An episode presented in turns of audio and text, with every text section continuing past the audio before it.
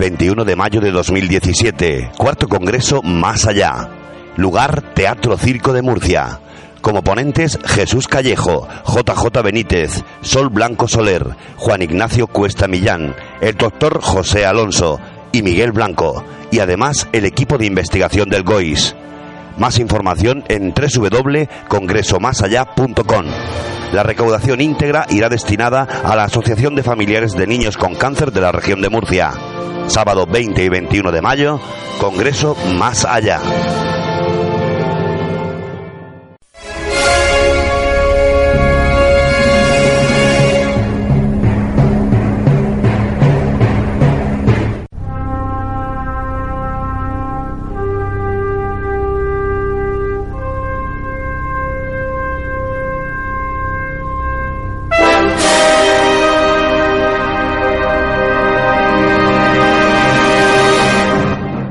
Solos en el universo? ¿Quiénes son los verdaderos artífices de las pirámides? ¿Hay vida extraterrestre? De ser así, ¿es posible que ya estén entre nosotros? Psicofonías, Ouija, ¿nos hablan los muertos? Némesis Radio, viajando a lo desconocido, sobrepasando el horizonte de la conciencia. Némesis Radio, programa dirigido y presentado por Antonio Pérez y José Antonio Martínez. Todos los domingos a partir de las 9 de la noche en Radio Inter y Radio Intereconomía Región de Murcia. Némesis Radio.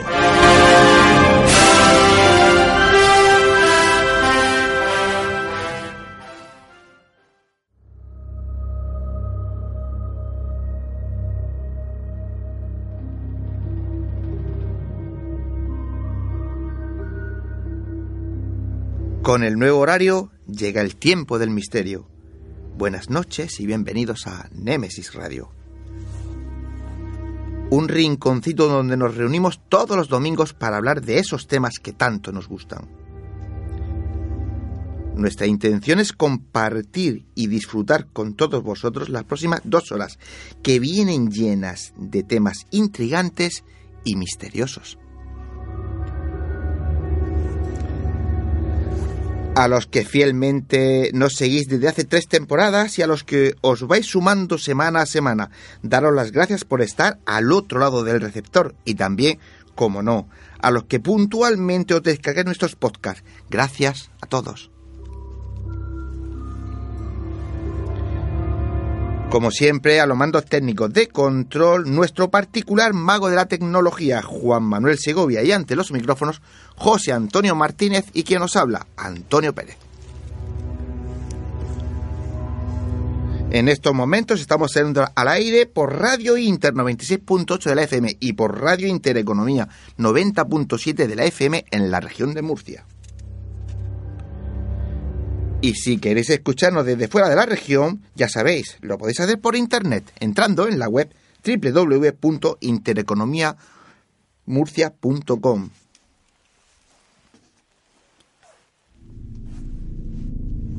Recordaros que el podcast del programa lo tendréis a vuestra disposición esta misma noche para escucharnos cuando y donde queráis. Y ya sabéis, elegid la plataforma que más os guste para escucharnos, pero no faltéis a la cita semanal con Nemesis Radio.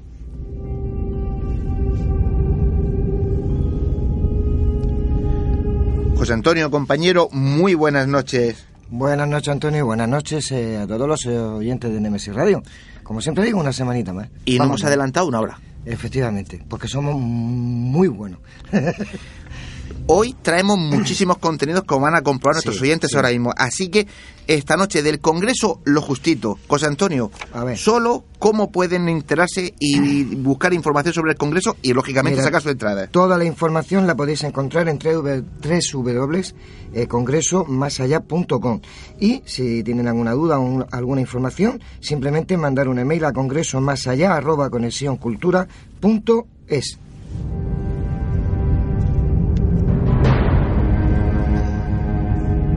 Me encanta con lo listo que me sales para hacer mandados. Qué rápido me lo has hecho. Venga, pues ahora indica a nuestros siguientes las vías de contacto. Muy bien, pues nuestro correo nemesisradio.canalmurcia.com y nuestro Facebook Nemesis Radio. Bueno, pues tanto en un lado como en el otro, pues podéis dejarnos vuestros comentarios, sugerencias, también nos podéis hacer llegar pues esas historias, cuentos y leyendas que conozcáis, o si tenéis alguna foto que os parezca extraña, psicofonía, psicoimagen, también no la podéis enviar. Como siempre digo, nosotros la analizaremos y os daremos nuestra opinión, humilde, pero nuestra opinión.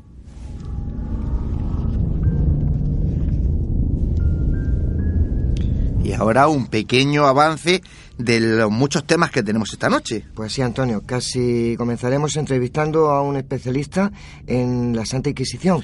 Esta noche va a ser casi un monólogo de la Santa Inquisición. Sí, ya, pero bueno, es interesante también el tema y por qué no, puede ser un monólogo este programa. Eh, a don Miguel Ángel García Olmo. También te recuerdo que vamos a entrevistar al detective, escritor y guionista Fernando Gómez. Así es, sí señor. Y como quedamos la semana pasada con nuestra amiga Ana Francisca García Treyes, de palabra. del Foro ACE, y como bien dice, somos de palabra, vamos a hablar con ella ya que estamos a cinco días justo de que empiece ese Foro ACE de Jin. Me parece muy bien, estupendo. Bueno, pues la noticia, sí, pues la noticia en MS Radio, nuestro compañero Pepe Bernal nos pondrá al día de todo lo que se habla y eh, se cuece en el mundo del misterio.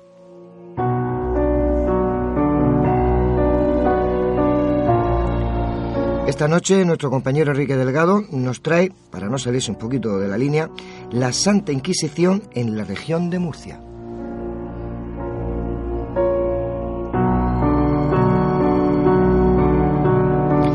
Tendremos un nuevo, un nuevo viaje. ¿Cuál será el destino? Bueno, pues lo veremos en lugares donde perderse con nuestro amigo Jack Fletcher. Y esta noche nuestro debate, como no podría ser de otra manera, eh, irá sobre verdades y mentiras de la Santa Inquisición.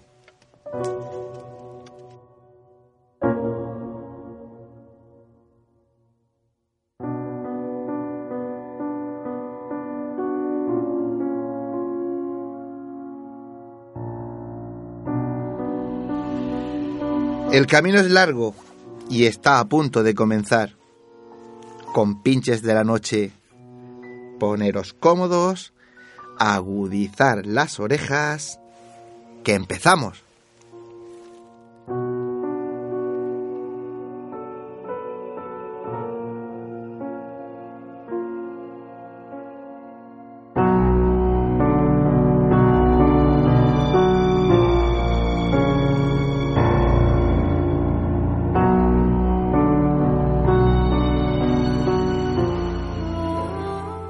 Están escuchando Némesis Radio con Antonio Pérez y José Antonio Martínez.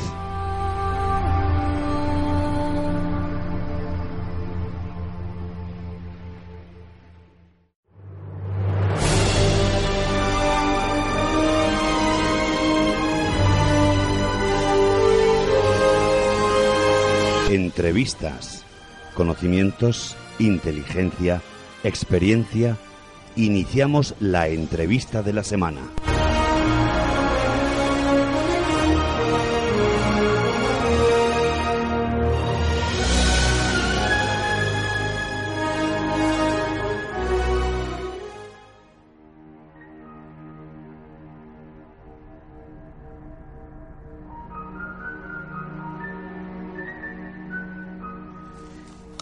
Y como estábamos eh, anunciando antes, y como mi compañero José Antonio nos dice, eh, somos hombres de palabra, tenemos al otro lado del hilo telefónico a nuestra amiga Ana Francisca García Treyes, que está ya, pero vamos, eh, llegando prácticamente a Ellín, porque quedan cinco días para comenzar ese foro hace de Ellín. Ana Francisca, buenas noches. Buenas noches, sí, empezamos el día 10 de febrero, que es viernes 10 11 y 12 de febrero empezamos el Congreso en Ellín. Así que apuntaros muy, muy rápidamente porque ya estamos ahí al ladito, ¿no? Que no os quedéis sin plaza. Viene Marilyn Rosner, Miquel Izarralde, Enrique Vicente, Pedro Amorós, eh, Aurora Murillo, Gibran Hanna, eh, un foro dedicado, tú sabes, también a, a la parte de salud y bienestar, además de mediunidad. Y, y nada, que os esperamos a todos. Tenéis desayunos y lunch incluidos en la aportación y nos podéis llamar al 684-450-437 o bien en la web www.foroace.com. No os lo perdáis. Pues Eh, muy- Estamos ahí enseguida. Eh, ya, nada, cinco días. Además, mira, me ha encantado porque te he dicho, Ana, hay que hacerlo muy rápido esta noche y me lo hace, vamos, juntico y al pie, perfecto.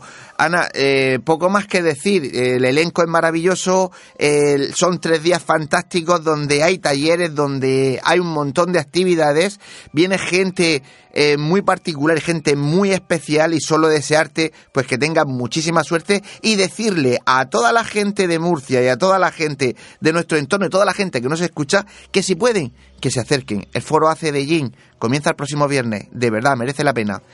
Ana, so- Muchas gracias. solo darte las Antonio, gracias. ¿eh? De verdad que sois unos ángeles. Muchas gracias por ayudarnos con la difusión del Congreso. Nada, a ti buenas noches y mucha suerte. Buenas, buenas noches.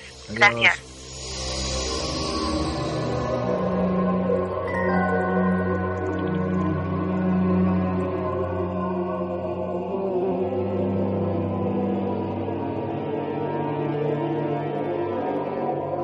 Pues eh, dejar, después de dejar a nuestra amiga Ana Francisca García Treyes, nos vamos a ir hasta Cataluña. Ahí tenemos a Fernando Gómez, que la próxima semana, el viernes 10 de febrero, en la Biblioteca Regional de Murcia, a las 19 horas va a, dar va a tener un encuentro eh, con toda la gente de Murcia, va a hablar pues de, de- de su último libro, de sus investigaciones. Es una persona muy, muy, muy, muy interesante. A, esa, a ese coloquio, a esa charla, le ha dado el título de Vampiros y otras historias. Y bueno, pues eh, lo tenemos al otro lado telefónico. Fernando, buenas noches. A ver, no te oigo prácticamente. Fernando, buenas noches. Hola, muy buenas noches. Ahora sí te tengo. ¿Me escuchas Ahora. mejor? Ya gritaré un poquito más. Perfectamente. Eh, mm, bueno, cuéntanos, cuéntanos un poquito. Eh, vienes el, vienes el, el próximo viernes. Eh, hay que decirle a nuestros, hay que decirle a nuestros oyentes que eh, Fernando, si no me equivoco, es escritor, es guionista, es incluso detective, ¿verdad? Bueno, no, tengo un premio de detectives, he ayudado a detectives, he estado con detectives, pero no, no tengo la titulación, pero que a mí me gusta moverme por todos los ambientes y en, todas, y en todos los sitios, entonces eso es lo que hace más plena a las personas. Y entonces el día 10 eh, estaré con vosotros ahí en Murcia, eh, pues para charlar un poquito de mi último libro que se llama Los vampiros de papel y de paso hacer un pequeño recorrido por mi obra, aparte del tema del vampirismo, pero desde el lado eh, de la novela.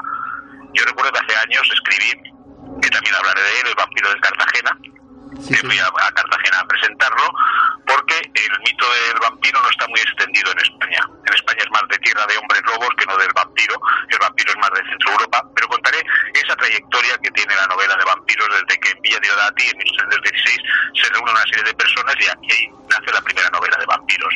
Pero será eso, un paseo, un paseo por toda mi obra y, y pasar un rato distendido y, y- y disfrutando, que es lo- lo que tenemos que hacer.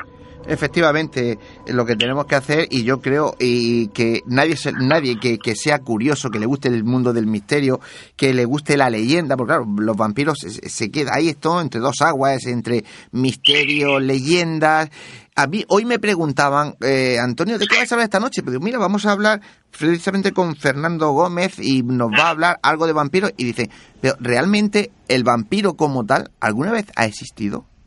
Mm, No, el vampiro tal como lo entendemos o tal como ha sido el novelado está en el folclore, no, incluso el vampiro de Cartagena no existió, es una leyenda que existe. Lo que sí hay personas que tienen eh, ese vampirismo que es el de quitarte la energía.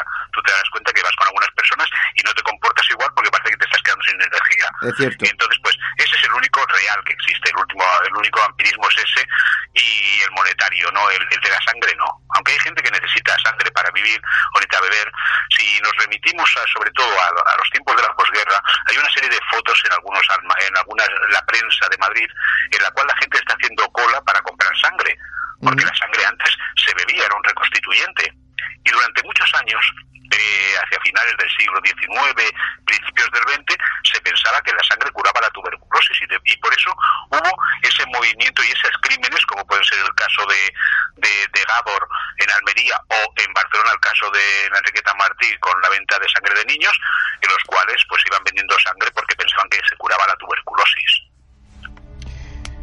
La verdad es que este tipo de vampirismo, porque para mí sigue siendo vampirismo el, el, el beber sangre humana creyendo que te cura, como bien decías tú, haremos tuberculosis. exacto. Bueno, me piensa que también una persona cuando está enferma se agarra a todo, incluso hasta los embustes que, que, le puedan contar. Por eso se han dado muchos casos de estafa, sobre todo en enfermos, a los cuales les prometen la curación. Y entonces, pues, el enfermo siempre necesitará pues algún alguna cosa que le dé eh, ganas de vivir.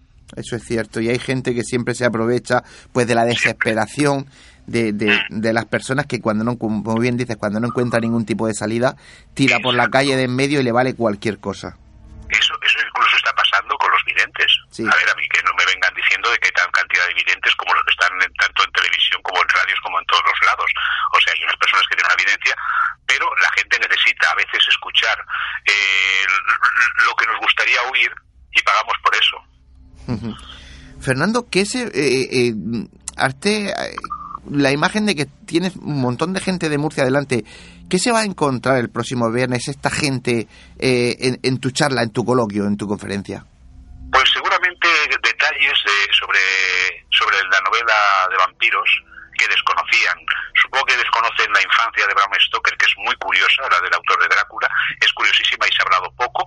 ¿Y cuáles son los elementos los que le marcan para que después, cuando es mayor, cuando, cuando cumple los 50 años, en el recuerdo lo escribe a los 50 años, eh, que escribe y que tiene de su infancia es esa novela? Tiene muchísima parte de la infancia. La infancia de Bram Stoker, del autor de Drácula, eh, marca muchísimo para que después haga esa novela. Y como eso, pues encontrarán de que, de que los mejores escritores que han existido han escrito novelas de vampiros cuando todos desconocemos que las hayan escrito. Nadie eh, se ha puesto a, indagar eh, como que un poco lo escribió, Dumas escribió, Julio Verne escribió, escribieron novelas de, de vampiros, toda esa gente, o sea que todos ellos estuvieron interesados por un tipo de novela que no deja de ser novela romántica, porque lo que es eh, la novela de vampiros es novela romántica al, 100%, ya, ya, ya pilla los momentos que la novela gótica se ha hundido y entonces buscan eh, la novela romántica y el personaje de Drácula es un personaje romántico eh, porque vemos al principio cómo es físicamente cuando lo describe, que es una persona pues que da repugnancia, incluso hasta huele, y cuando al final vemos que la protagonista se llega a enamorar de él, aunque después lo tenga que matar. Entonces se van a encontrar eso, van a encontrar una serie de, reflexiones o de pensamientos que habitualmente no, no son, no, no, están dichos porque en España no existe eh, ningún libro eh, en el cual hayan explicado. Entonces yo como sí hablo de la trayectoria de lo que es la novela de vampiros, pues lo pueden ver en un libro muy cómodo de 98 páginas que justo confronta con el número de páginas que tenía la primera edición española que hubo del vampiro de Polidori, que fue el primer libro con un vampiro y después, claro, lo comentaré también un poco el folclore. El folclore, cómo se basó, eh, qué, hacían con los que pensaban que eran vampiros, de qué manera los mataban, cómo y eso es real. Y lógicamente de los maletines, los cuales dejaban en los hoteles, para que eh, cuando tenían que pasar las zonas eh, de Transilvania, pues eh, pudieran estar protegidos. Y esos están subastándose hoy en día, ese tipo de maletines. Qué curioso. Después de, ser un entendido, porque estoy convencido que para poder escribir un libro de estos te tienes que empapar de todo lo que las historias que existan. Exacto. Tienes que documentarte, pero con, una condición de que nunca seas aburrido. Lo que, no se le puede, lo que no se le puede permitir a ningún autor es que aburra a los lectores. Eso es, es, es dramático. Puedes contar la historia que quieras, pero entretenlos. Claro. Entretenlos y que desde la primera línea tenga ganas de continuar leyendo. Y es lo que siempre pretendí en mis ocho novelas que llevo, que cuando cojan, eh, desde la primera línea ya estén entrando. Yo sé que, mucha gente se reacia porque no le gusta el tema de los vampiros a coger mi libro, pero después de que la han leído, todos, gente que no le gustaba el tema de los vampiros, me han dicho que les ha encantado y que mi libro les ha ayudado para ir buscando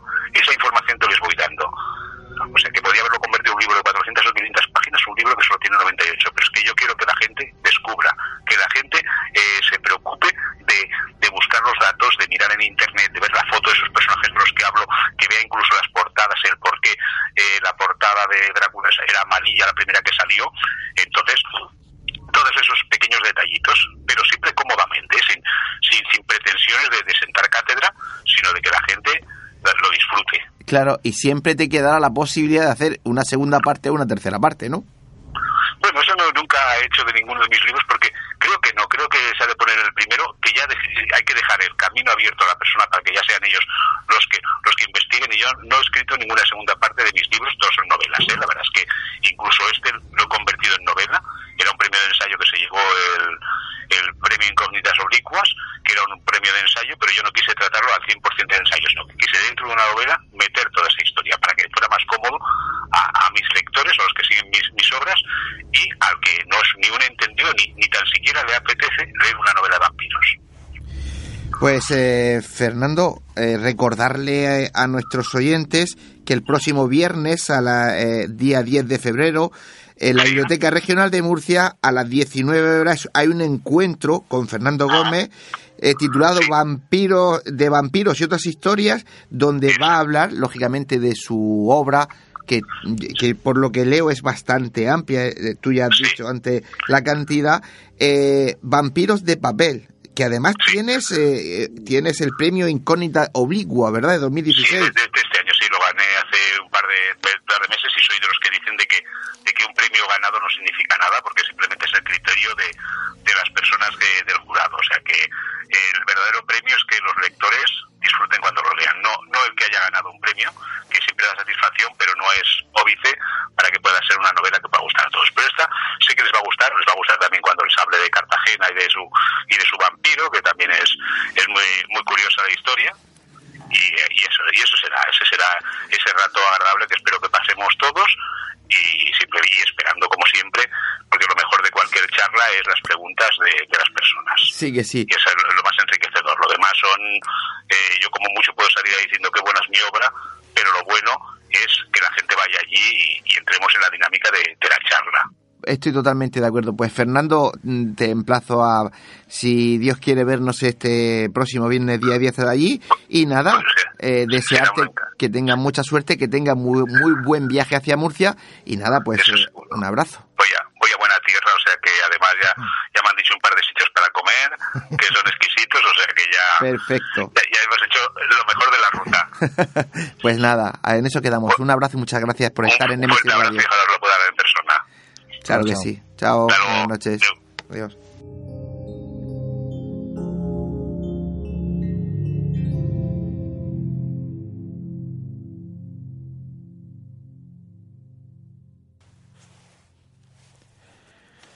Bueno, y como habéis visto, esta noche no paramos con estas pequeñas entrevistas. La siguiente que vamos a escuchar se realizó hace unos días a Miguel Ángel García Olmo, escritor e investigador especialista en la Santa Inquisición, y poner atención, porque de verdad que merece la pena. Dice cosas, cosas que yo personalmente desconocía y, la verdad que muy interesantes. Así vamos a escucharla después si acaso comentamos algo con José Antonio.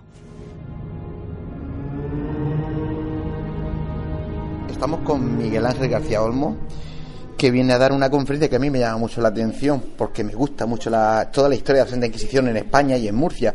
¿Verdad y mito de la Inquisición en España? ¿Cuánto hay de verdad y cuánto hay de mito? Eso es lo que vamos a dilucidar aquí. Vamos a dar un repaso desde lo porque la verdad es que no es un invento español, es un invento francés y hay que decirlo, desde el siglo XIII en que esto empezó a funcionar y bueno, y todo es suficiente para que se haya ido cargando de todo tipo de leyendas, de todo tipo de invenciones, algunas risibles, otras, otras reales y bueno, vamos a ir conociéndolas. Realmente la Inquisición española empieza mucho después, en 1478, y también se le han cargado muchos más mitos hasta el punto que hoy cuando sale la Inquisición la gente piensa en España.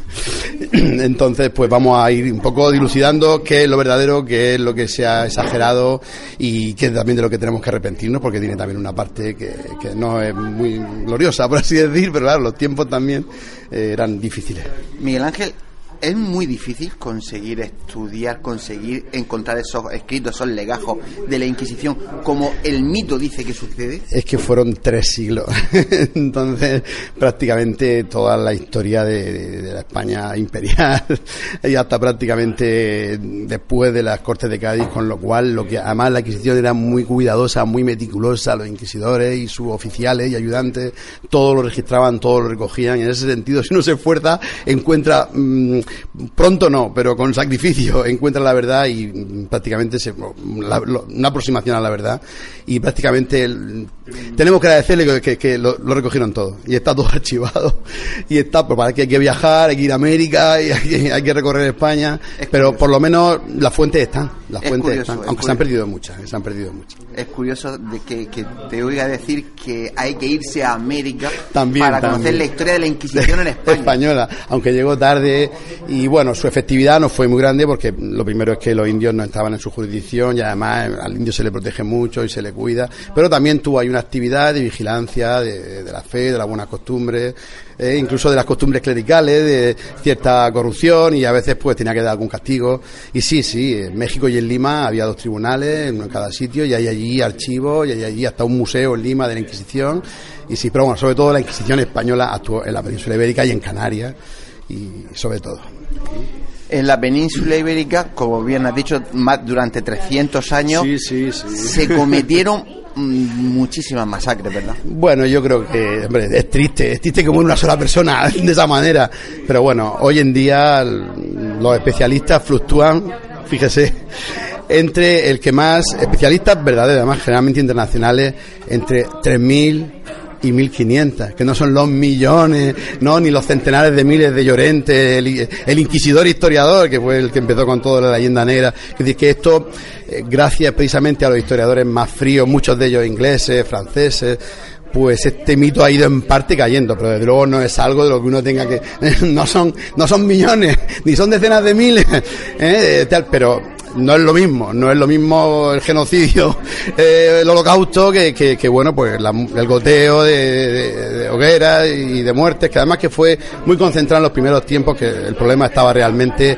en la época de Reyes Católicos y principio del imperio de Carlos V. Enseguida la Inquisición aflojó, en la, ya en el seguimiento de la vigilancia, la represión era más bien eh, de cuestiones puntuales, eh, herejías momentáneas y buenas costumbres, pero enseguida y hubo una, serie de siglos donde prácticamente la, Inquisición estaba letargada, estaba ahí, pero prácticamente no actuaba, incluso los inquisidores generales eran ilustrados, incluso afrancesados. Quiero decir que hay que ir siguiéndola para darse cuenta, bueno, que es un suceso de la historia eh, que tampoco, que no ha hecho daño, pero más, más la leyenda negra, más lo, de lo que se ha cargado. Luego no es para tanto, sobre todo cuando uno lo ve en el contexto internacional, ve que los demás países tampoco, pues somos humanos y en fin. Esa es una de las preguntas. Eh, ¿España sobresalía en crueldad con la Inquisición o a nivel europeo no sobresalía? Nadie lo sostiene, nadie serio lo sostiene hoy en día. Esto, gracias a los estudios precisamente históricos, ha quedado demostrado que no era ni la más mortífera, ni la más fría, ni la más... Es decir, muchas inquisiciones protestantes fueron brutales. Bueno, en el tema de la brujería ahora hasta se le, hasta, hasta se le ensalza. ¿eh? el inquisidor Fría Salazar se considera una especie de héroe de las brujas porque, por ejemplo, en España se dieron cuenta que era absurdo perseguir a estas mujeres que era muchas veces psicosis, ¿eh? y después del famoso Zugarramurdi, pues se dieron cuenta que esto no iba a ningún sitio, mientras en Escocia, en Alemania, en Francia las perseguían por centenares y, decenas de miles. ¿eh? En ese sentido, España dio un ejemplo, rápidamente cortó, y fueron los inquisidores los que lo cortaron. Quiero decir, que dentro de, las circunstancias que son difíciles, que Europa entera dividida y enfrentada, ¿eh? luego el tema de los judíos y tal, pues no creo que España sea tampoco la que más tenga que azotarse ni, ni hacer penitencia, a pesar de que algo tendrá que hacer. como, dijo el Papa Juan Pablo II, que todos tenemos que pedir perdón.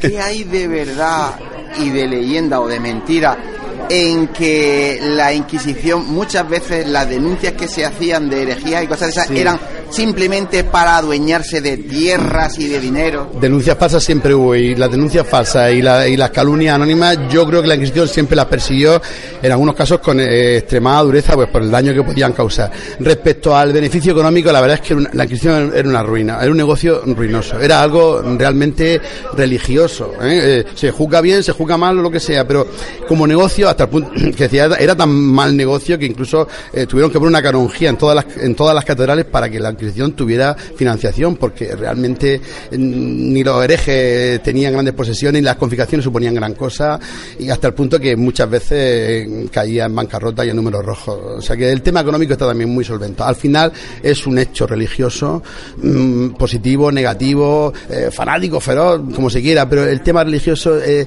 recuerda eso a los eh, detractores más antiguos, los de la leyenda negra, los protestantes y tal, que un poco se cebaban sin mirar tampoco sus propios defectos, la viga que tenían ellos en el ojo, ¿no? El tema económico yo creo que está ya claramente solventado, por lo menos en los historiadores, ¿no? A nivel popular, pues se siguen diciendo todo, a nivel internet, todo, es decir, la infamia siguen, los excesos siguen, las exageraciones, los museos de la Inquisición, unos, unos aparatos de tortura que no se conocían aquí para nada, que los traen de castillos franceses y del lugar, o sea, eso sigue, pero ya eh, en los libros serios eso hace mucho que se ha terminado, y más en el tema económico, porque era un mal negocio.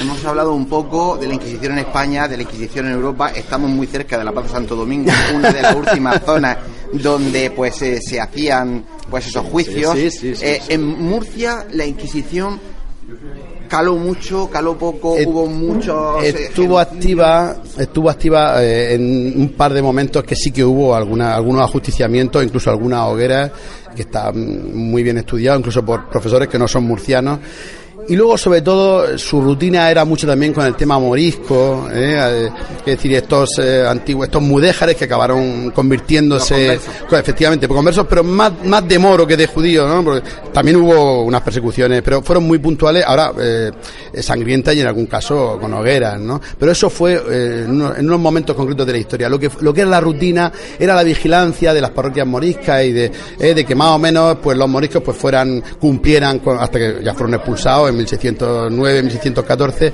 pues más que nada que cumplieran con los ritos, aunque sabían perfectamente que seguían siendo musulmanes en su corazón, y islámicos, pero bueno, que siguieran cumpliendo los ritos, que se bautizaran, que comulgaran una vez al año, y esa fue prácticamente la labor de la Inquisición de Murcia, salvo esos momentos tensos, estudiados por los historiadores del siglo XVI, siglo XVII, de unos cuantos autos de fe donde hubo, sí que hubo víctimas de herejes realmente pillados en herejía e incluso condenados a la hoguera.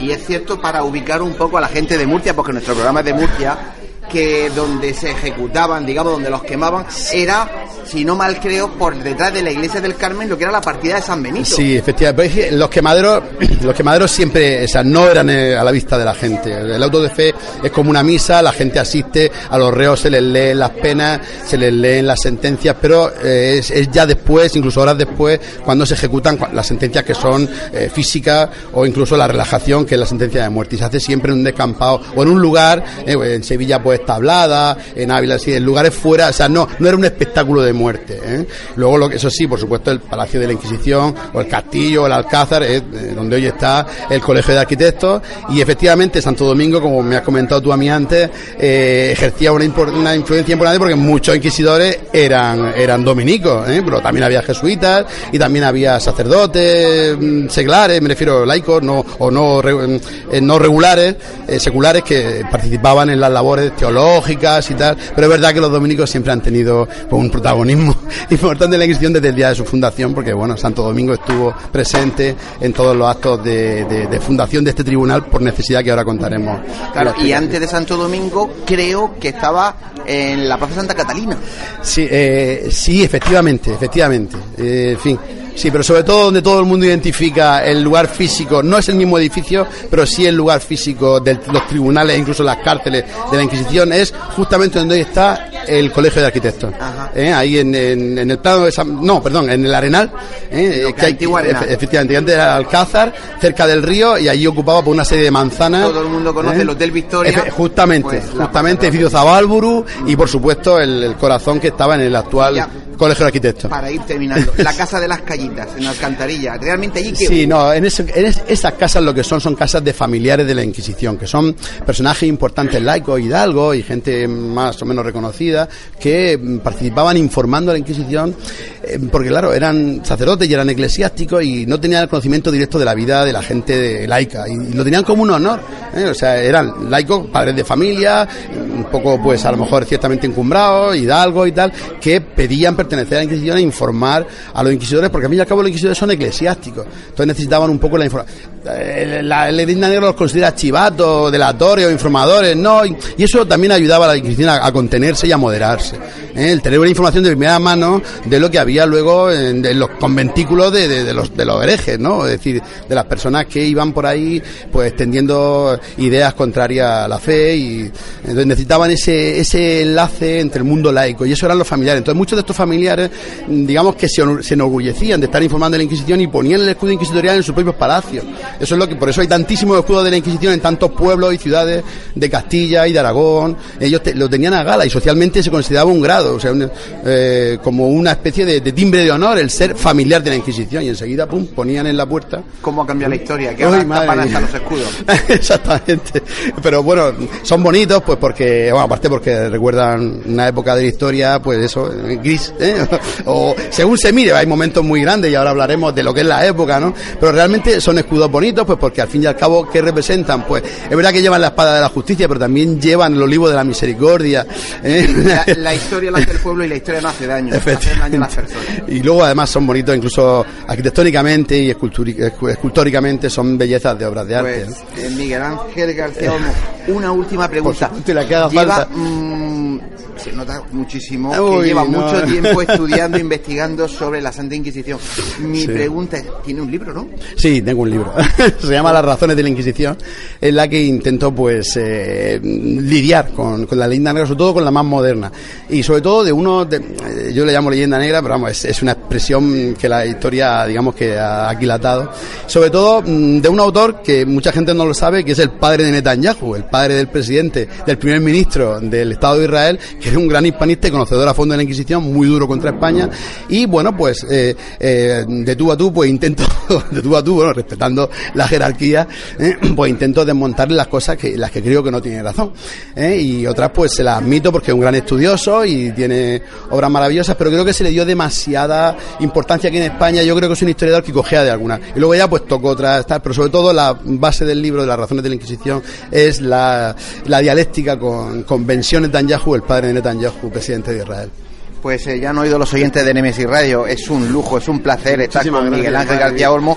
Y vamos a disfrutar de una con- pequeña conferencia que ya me están mirando por aquí, que parece que yo lo, estoy aquí. acaparando. Así que muchísimas gracias, un Muchas placer. gracias a vosotros y encantado de estar aquí. Me he quedado muerto con este salón tan bonito que da directamente a la calle, al lado de la Ana, que es una, pre- una preciosidad y una verdadera maravilla. Muchísimas gracias.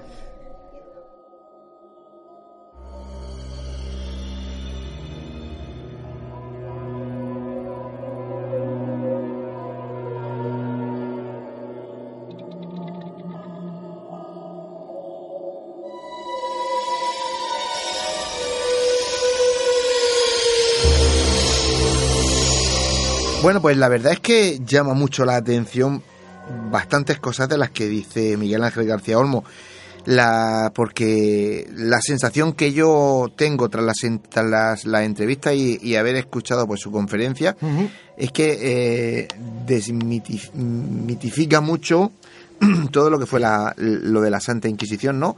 Para, como bien decía él y, y nosotros lo hablamos el día de que dio la conferencia, la sensación que siempre yo personalmente he tenido es que la Santa Inquisición fue algo muy cruel Sí. y que hubo de muchísimos eh, crímenes, muchísimos, y sin embargo él parece que, que como que no fue tanto, ¿no? No fue Ya. tanto. Bueno, la verdad que dice cosas interesantes, la verdad que, que hombre, lo escucha y, yo, bueno, de entrada yo de la Santa Inquisición lo justo y necesario. Pero sí es verdad que la sensación que yo tengo es la misma que la tuya, es decir, de que fue una cosa fuerte, una cosa que hubieron muchísimas... eh, muchísimas muertes, y- muchísima gente quemada y muchas cosas y, y él, bueno, él dice que en Porque España... tanta bruja no creo que No, no, hubiera. pero además es que él dice que en España eh, posiblemente se hablan de mil y muy poco, que serían muchos, pero en tres, en tres siglos, Sí. eh, y que en Europa fueron millones, aquí no.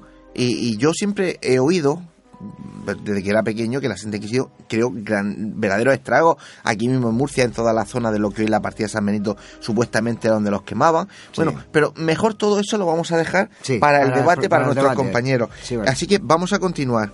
Venga, Juanma, vámonos.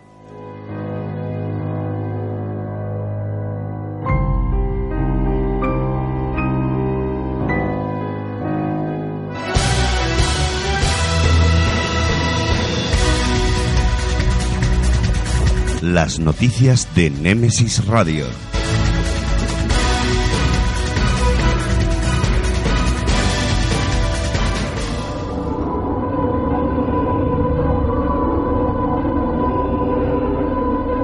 Pues ya han escuchado, entramos en tiempo de noticias. Pepe Bernal, compañero, muy buenas noches. Hola, muy buenas noches. Buenas noches, Pepito. Eh, ¿Qué nos traes esta noche? Noticias algunas inquietantes. A ver si te... Ábreme la puerta, Juanma, que vea a correr ya. Pues casi, casi. Vamos con ellas. Mira, primero, una noticia de ovnis que fue captado en Londres cerca de aviones de pasajeros. Lo fotografió una persona con una cámara Fujifilm el 9 de noviembre de 2016 y además fue curioso porque cuando, los cuando el ovni pasó junto a los aviones, la estela de los aviones se vio, es que cambió la temperatura alrededor de los aviones. Fue una cosa muy curiosa. ¿Pero los aviones iban volando? Sí, iban volando. Ah, vale, vale, vale. vale. Entonces, como poco el ovni sabemos que era físico. Sí, eso parece. Es Eso que parece. tú sabes que luego dicen, bueno, eso sí un espejismo, eso es... Eso parece. no, no, Será no, no. espejismo físico. Siguiente. Eh, han descubierto una historia asombrosa sobre Akenatón que podría cambiar la historia para siempre. A ver. Parece ser que han encontrado, eh, una experta en pirámides ha encontrado un secreto desenterrado en Turquía, que ahí parece ser que se fue la, la mujer de Akenatón. Es decir, que la han encontrado, eh, han encontrado a Nefertiti, no murió con su marido, sino que parece ser que han encontrado un descubrimiento en, en, en Turquía. O sea, en otro país. Sí, y entonces la- la- el carbono 14 Ujú. han dicho que tienen 10.000 años antes de Cristo los restos que han encontrado de esos faraones en Turquía. Por lo tanto, toda la historia de, de- de Egipto da un vuelco. Un Totalmente. vuelco tremendo, porque dice que- Claro. que, que incluye a Kenatón, a Amenhotep, a Nefertiti, a Hastesap y a Tutankamón. Todos esos son los que, han los que están en la misma dinastía que parece ser que vienen de, de la Atlántida. Por eso tienen la antigüedad que tienen Que fueron los que formaron la verdadera núcleo de, de, de los... Pues la verdad que sí. Hay un bloque de, de personas que hace muchos años que están diciendo que la historia hay que reescribirla. Sí. Y al final habrá que reescribirla. Sí, seguro. Continuamos. Mira, eh, se ha encontrado, se ha, se ha confirmado el descubrimiento de una civilización extraterrestre congelada en la Atlántida, en, la- ¿Cómo? en la Antártida. Uh, uh. ¿Cómo es eso? Porque dice que han encontrado de una excavación que están llamando los americanos, en el que han encontrado seres que miden entre 10 y 12 pies, 3 a 3 metros y medio de altura, tres naves nodrizas y varias naves pequeñas. Están excavándolas y dice que lo darán a conocer dentro de poco cuando consigan sacarlo todo y llevarlo a un almacén. Yo creo que lo ocultarán. Eh, yo Lo ha me- dicho una de las personas que ha participado en esa excavación. Yo ya de entrada me cuesta trabajo que acepte, o sea, que, que acepten que, que hay una Dice que vinieron hace unos 55.000 años. Y que la, la civilización y que que se- le habrá pasado para que se quedaran congelados. congelado. Dice que fue un cambio brusco de temperatura, quizás parecido a aquello que vimos en la película aquella de... Ah, sí, el día después. Una El- glaciación. sí, El día sí. después, ¿no? Que, que los congeló y los dejó a dos millas Bueno, bajo el hielo. Pues si es verdad que eso existe, a ver si tenemos noticias en la, en la Ojo, próxima fecha. esta excavación la empezaron los nazis en el 39. Fíjate. Fua. O sea, que fíjate tú Siempre dónde viene la historia. Más cosas. Mira, un documento desclasificado por el FBI dice que hemos sido visitados por seres de otra dimensión. Y hablan de que la mayoría de los ovnis que se ven no son físicos, son de otra dimensión. Y hay un estudio del FBI que ya están alerta con esta situación. Dice que parte de los platillos que se ven son seres que, que están en el etérico, que no son visibles por los ojos humanos, pero que al atravesar cierta velocidad se densifican y entonces es cuando se ven. Por eso aparecen y desaparecen. Ah. Y, y, y- y los cuerpos de los visitantes dice que tienen cuerpos etéricos y que lo que quieren esos seres es pasar al plano físico. Y que, y Ajá. que, y que eso es lo que parece que están viendo. No sé, para viajar no pueden viajar a la velocidad de la luz, eso lo tengo claro. Y luego la última y la más desconcertante es que los científicos afirman haber creado una quimera entre humano y cerdo. Las quimeras son seres que se creaban mezclando humanos y, y animales. Y parece ser que han creado quimeras entre cerdo y humanos, haciendo experimentos para crear lo que se llaman las, las todos los tejidos para Sí. hacer trasplantes, Sí. los han cruzado y han dejado que de los 2.000 eh, híbridos que salieron, 186 creciesen Qué y- fuerte. y, luego lo destruyeron. Claro, esto crea una, una, un, un gran debate porque hay científicos que no están de acuerdo, porque parece que estos experimentos son inquietantes. Dicen que si se inyectara demasiado ADN humano en embriones de cerdo, que ya lo han hecho, se podría crear un cerdo con cerebro humano o con cara humana. Qué fuerte. Y eso está llevado todo bajo secretos. Queremos Claro. saber qué experimentos están Qué, realizando los barba- científicos. qué barbaridad. La- La verdad que sí. Pues, eh, Pepe, has dicho que iba a ser una noticia espeluznante y la verdad es que eh, semana a sí, semana. sí. ¿Sabes? Se va, se va superando. Se va superando. Semana tras semana. Yo no sé Pues, Se supera el mundo, el mundo se supera. Pues Pepe, muchas gracias, como siempre. Muchas gracias, Y Buenas noches, compañero, hasta la semana que viene. sí, o hasta dentro de un rato. Eso, Hasta dentro un hasta dentro un ratito. ratito. Sí, es verdad, Ahora- porque te repescamos Sí, ahora sí, en el sí, debate. Sí, sí, sí. No te vayas.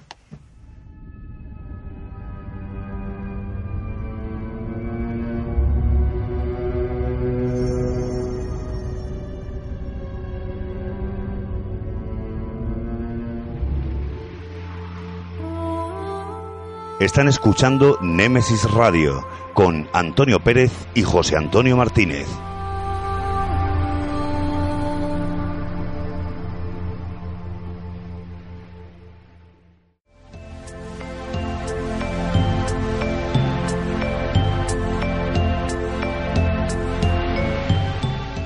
Es el momento, es la hora de adentrarnos en el enigmático mundo de las historias, cuentos y leyendas.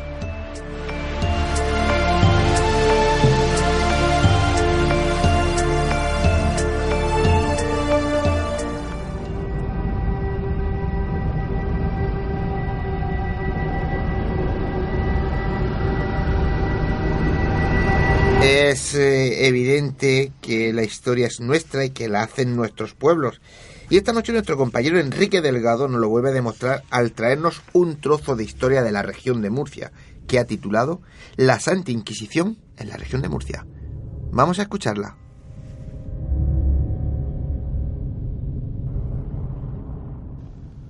Normalmente, cuando os cuento una leyenda, os cuento un cuento, eh, siempre tenemos que poner una interrogación. ¿Sucedió de verdad? ¿Ha llegado hasta nuestros días por el folclore popular? ¿O cuál es la realidad de lo que contamos en esta sección? Lo que os vamos a contar esta noche, desgraciadamente, sí es real y tiene mucha relación con el debate de esta noche del programa. Y es que os vamos a hablar de la Santa Inquisición aquí en la región de Murcia. No son pocos los lugares, sobre todo pegados a Murcia y en el campo de Cartagena, eh, que tuvieron, por decirlo de alguna forma, esta lacra por parte de la Santa Iglesia Católica. Vamos a pararnos en primer lugar eh, en un municipio cercano a Murcia, en Alcantarilla, donde es conocida la Casa del Santo Oficio como Las Callitas. Este nombre lo tomó ya que las últimas propietarias del edificio, eh, a finales del siglo XIX y primeros del XX, eh, tenían ese apellido, Doña Calla Arias Castellano y su hija Doña Calla López Arias, en este caso el nombre. Por eso la casa tomó el nombre de Las Callitas. La casa está ubicada en la calle Cartagena y fue construida en el siglo XVIII, albergando durante largo tiempo el Tribunal Comarcal de la Inquisición. En la fachada se puede ver todavía el escudo con los símbolos de su heráldica, la cruz flanqueada por la espada y el laurel. En 1982 fue declarada Monumento Histórico Artístico de carácter nacional y restaurada por la Consejería de Cultura de la Comunidad Autónoma y el Ayuntamiento de Alcantarilla. En este lugar, en esta casa, se congregaban para celebrar los juicios pues sobre prostitutas, homosexuales, brujas y sobre todo todos los herejes ¿no? que iban en, contra de, de la religión católica. Alcantarilla hubo un momento, una época en el tiempo en que se la conocía con el sobrenombre del pueblo de las brujas.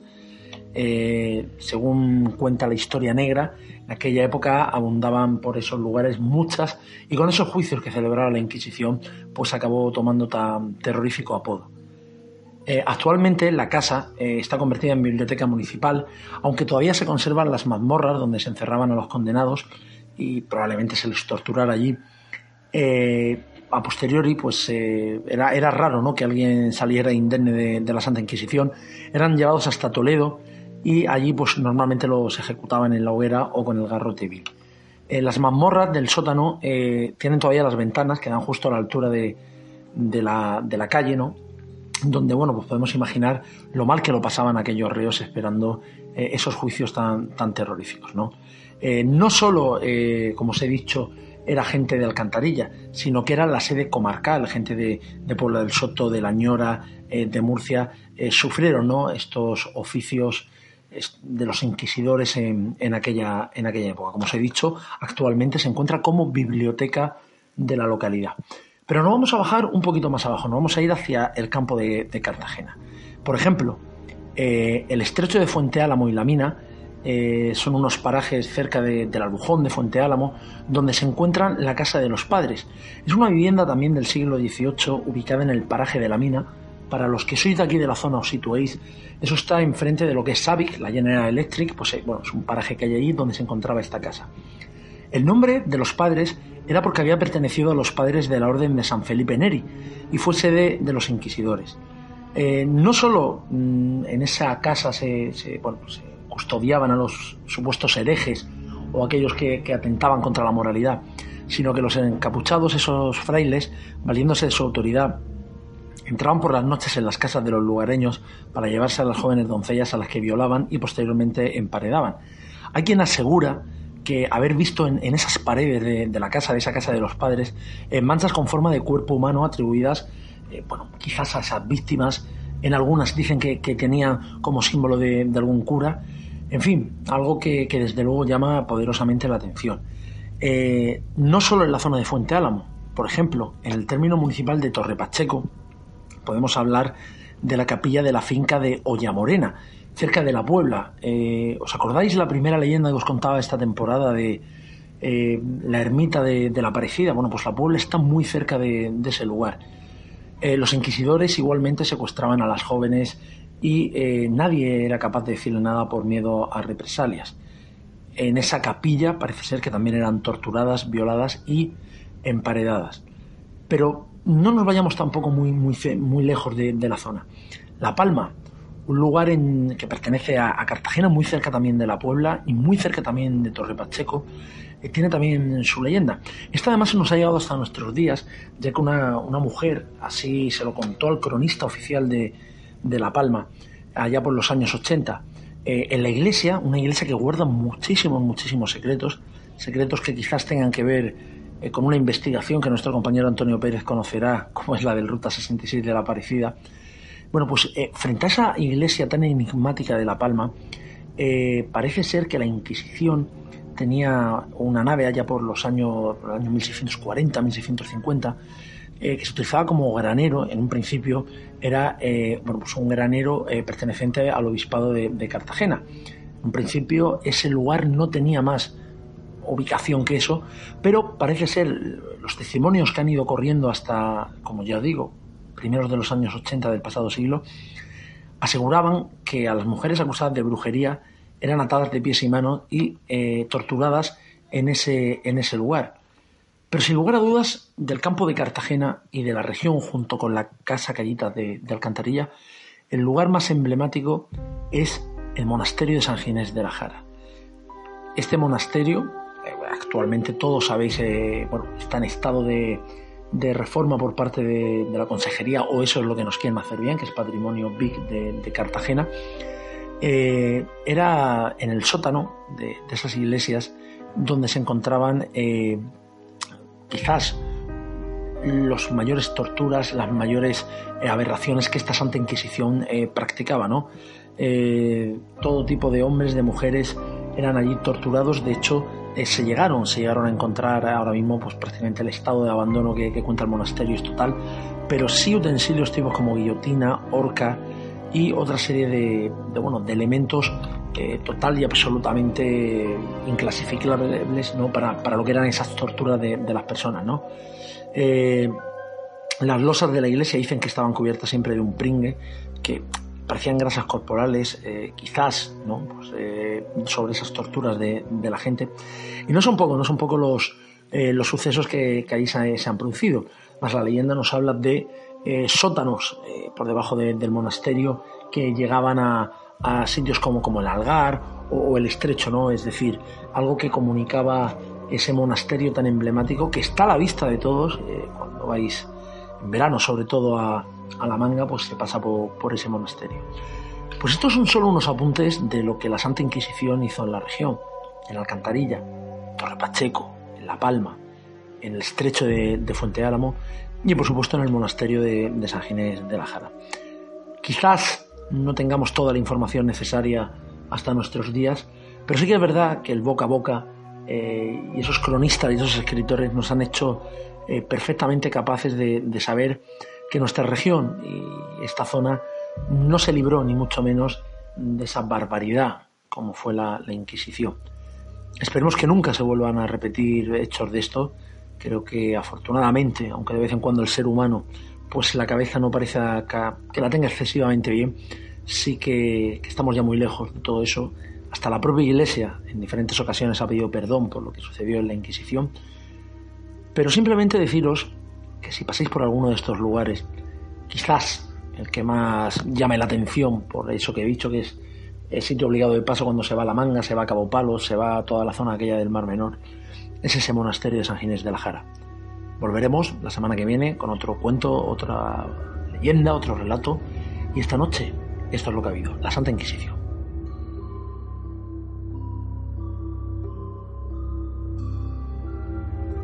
Pues eh, José Antonio, podríamos hablar muchas cosas de, de, lo que acaba de decir Enrique de la Santa Inquisición de Murcia, pero mejor lo dejamos para el debate. Sí, sí, para el que debate. Que se va a tocar seguro. No, si ya los tengo aquí impacientes, no podemos tocar nada Por eso, más. continuamos.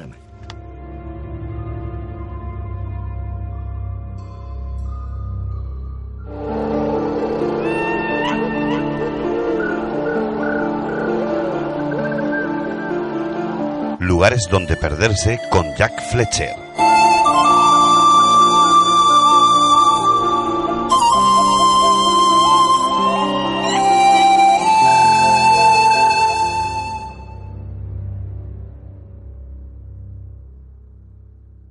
Eh, ya han oído lugares donde perderse con nuestro compañero Jack Fletcher, que ya lo tenemos al otro lado del lío telefónico. Compañero Jack Fletcher, buenas noches. Hola, buenas noches.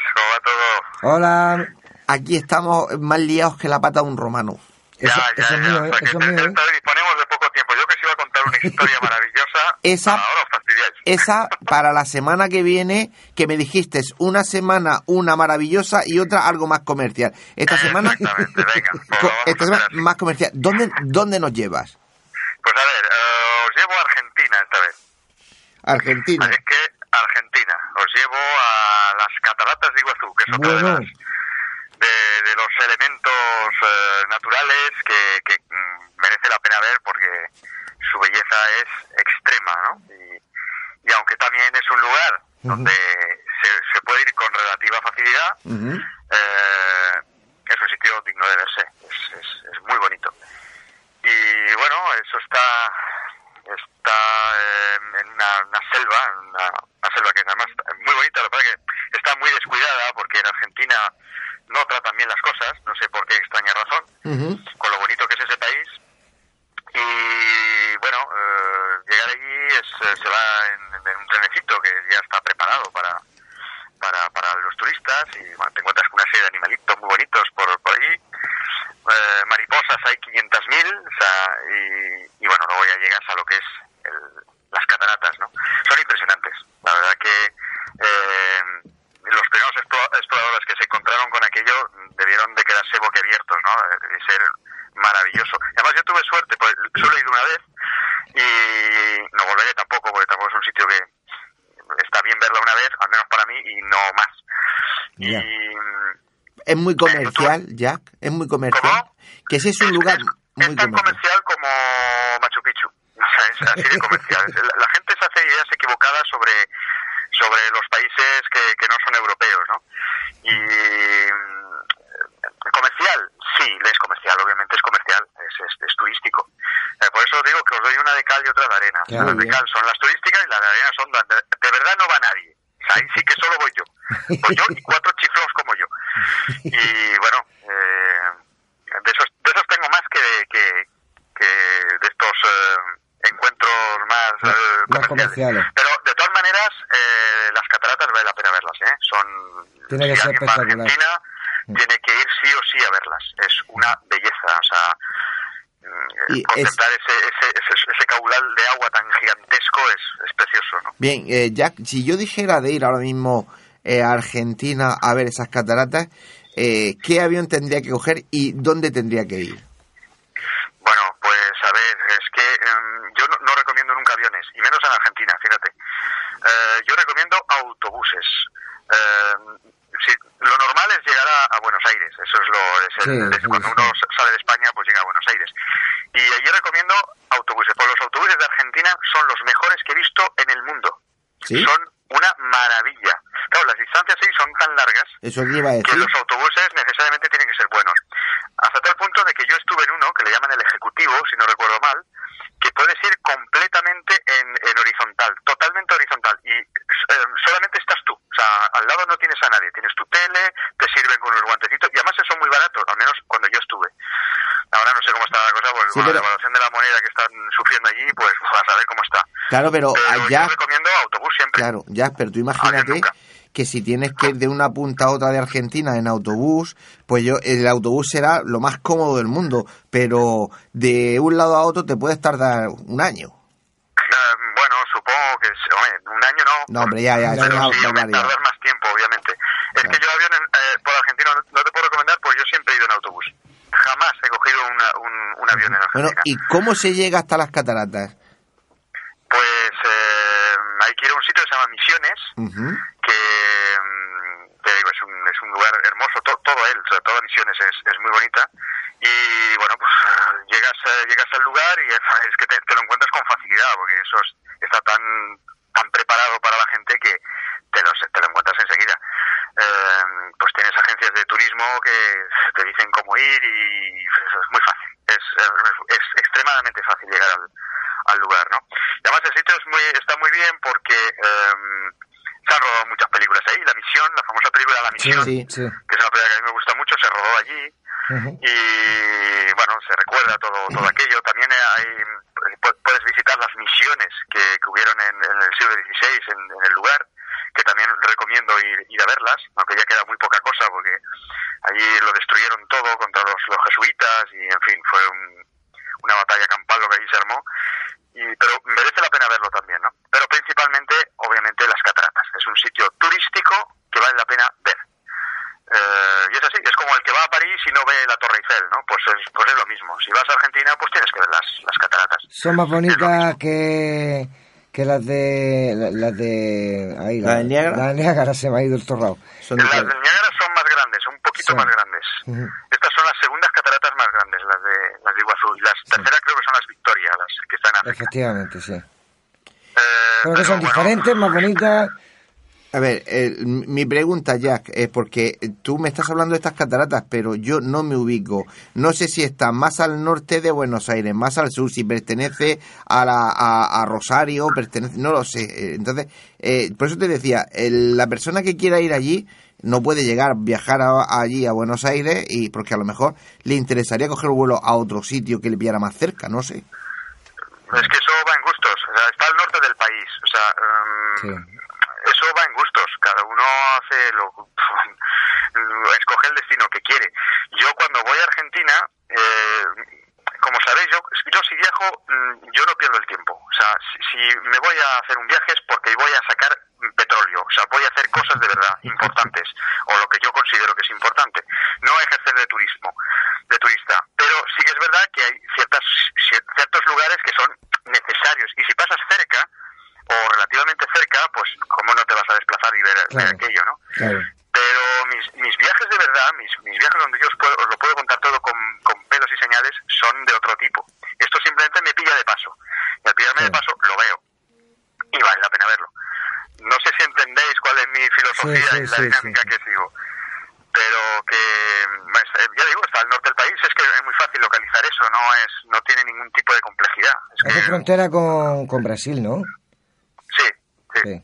O sea, que a mitad de un lado lo...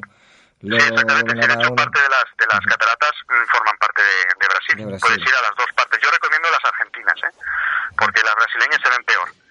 No, no, si nada más que Ah. tengan eh, chorizos criollos, esparrillada y chumichurri, yo me apunto a la, a la Argentina. Ah, sí, sí, la, la comida, es, es- es- eso que, que acabo de mencionar allí es de delicia. Hombre, qué delicia. pues- pues- pues me he tirado muchos años trabajando con argentinos pues para no conocer su gastronomía.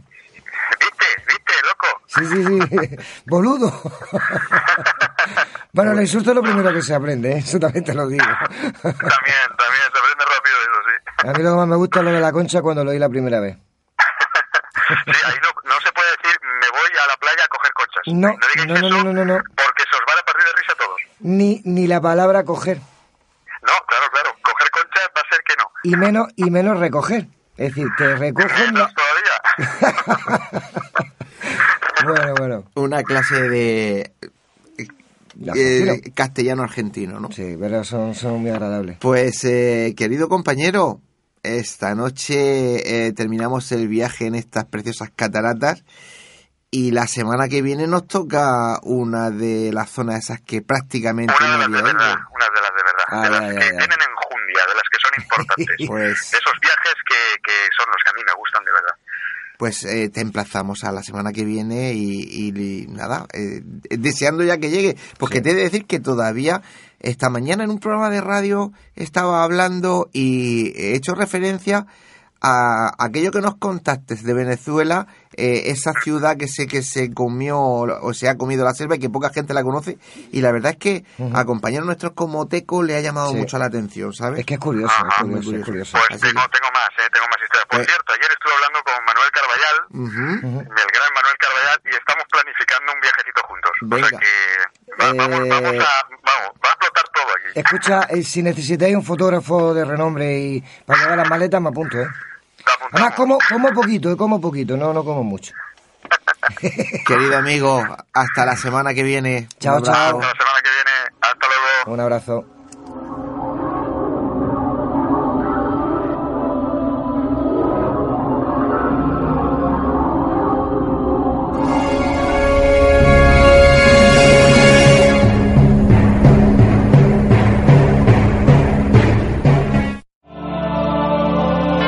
20 y 21 de mayo de 2017, cuarto congreso Más Allá.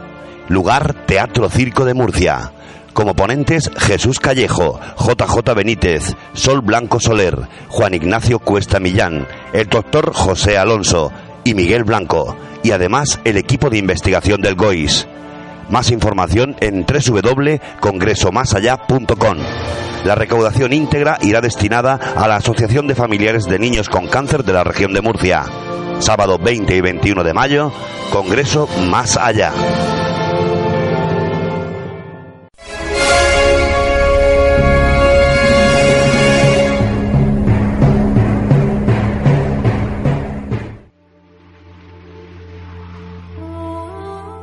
Están escuchando Némesis Radio con Antonio Pérez y José Antonio Martínez.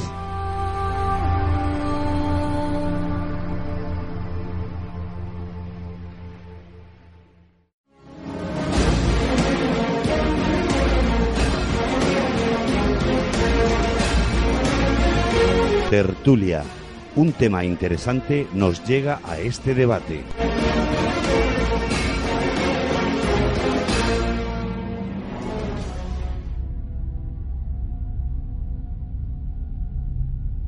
Como habéis escuchado, ya entramos en tiempo de debate. Esta noche el debate irá sobre un tema bastante intrigante y controvertido, verdades y mentiras de la Santa Inquisición.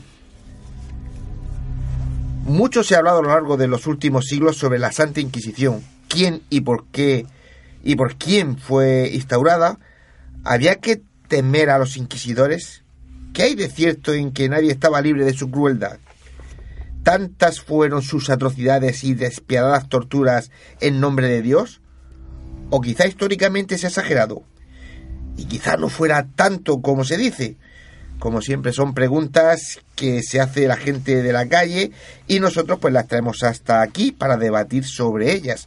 Eh, José Antonio, compañero, todo tuyo. Pues, eh, aquí estamos y como he dicho al principio de- del programa, pues un tema que le tengo mucho respeto, pero que entiendo lo justo y necesario.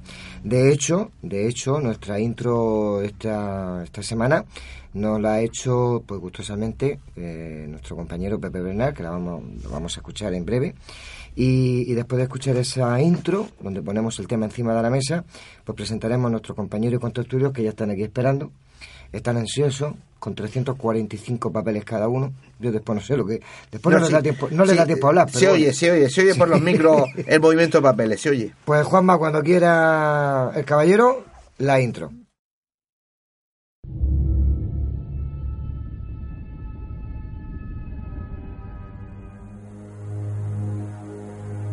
dorime, interrimo ad appare dorime. Hoy debatiremos sobre la Inquisición, que por cierto, muchos historiadores la están evaluando de manera diferente. Sin embargo, nada más oír esta palabra, suceden varias cosas. Para los no católicos, la Inquisición fue un escándalo. para los católicos una vergüenza y para todos en general una gran confusión. Al mismo tiempo, a nuestra mente acuden imágenes implantadas en el inconsciente colectivo, alimentadas durante cientos de años a través de innumerables historias, exageraciones y leyendas que han circulado de boca en boca, y acuden torturas, hogueras, persecuciones, juicios sumarísimos, etc. Inquisición significa investigación, aunque comúnmente parece sinónimo de intolerancia, fanatismo, crueldad, etc. El nacimiento de la Inquisición se inspiraba en la necesidad de proteger la vida social, basada en una fe común. Para eso se creó un tribunal legal, el cual era administrado en cooperación con la autoridad civil, cuando los delitos eran de herejía. Esto es la Inquisición. ¿Se les fue de las manos? ¿Tan dañina era la herejía que todo valía para luchar contra ella? Porque claro, eso también lo han aplicado los protestantes, los musulmanes, ya que un ataque en el campo religioso también era considerado como un atentado a la autoridad civil, ya que la autoridad religiosa y el Estado se confundían en una sola. Pero claro, nos preguntamos, ¿todo esto es cierto? ¿Qué hay de real y qué de inventado? ¿Confundimos la Inquisición con los tribunales civiles? Que por cierto, quemaron a muchísimas más personas que la Inquisición. ¿Qué hay detrás de todas estas historias? ¿Hubo propaganda? ¿Manipulación? ¿Qué hay de verdad en todo esto? ¿Fue escrita la historia de la Inquisición, como algunos apuntan en su mayor parte por los enemigos de la Iglesia Católica, por una motivación geopolítica? ¿Se han alterado las estadísticas? Se plantean muchas dudas y todavía más preguntas que trataremos de aclarar como siempre para que ustedes, los oyentes, puedan sacar sus propias conclusiones.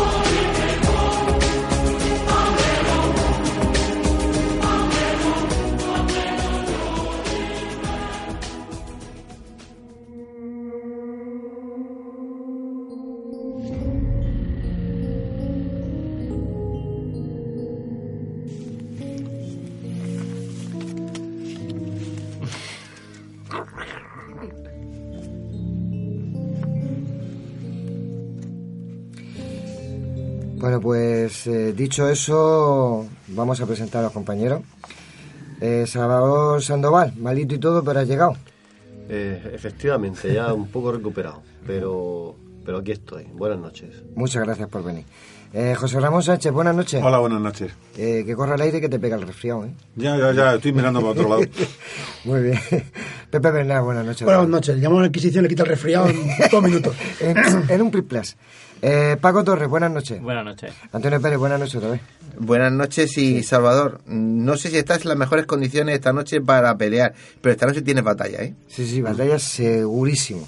Pues, eh, Pepe, te doy el paso a ti y, y empieza tú este tertulia de debate. Bueno, una cosa muy curiosa que la gente no sabe es que, por ejemplo, en Alemania quemaron 50.000 personas, pero no fue la Inquisición, fueron tribunales civiles, porque la Inquisición es católica.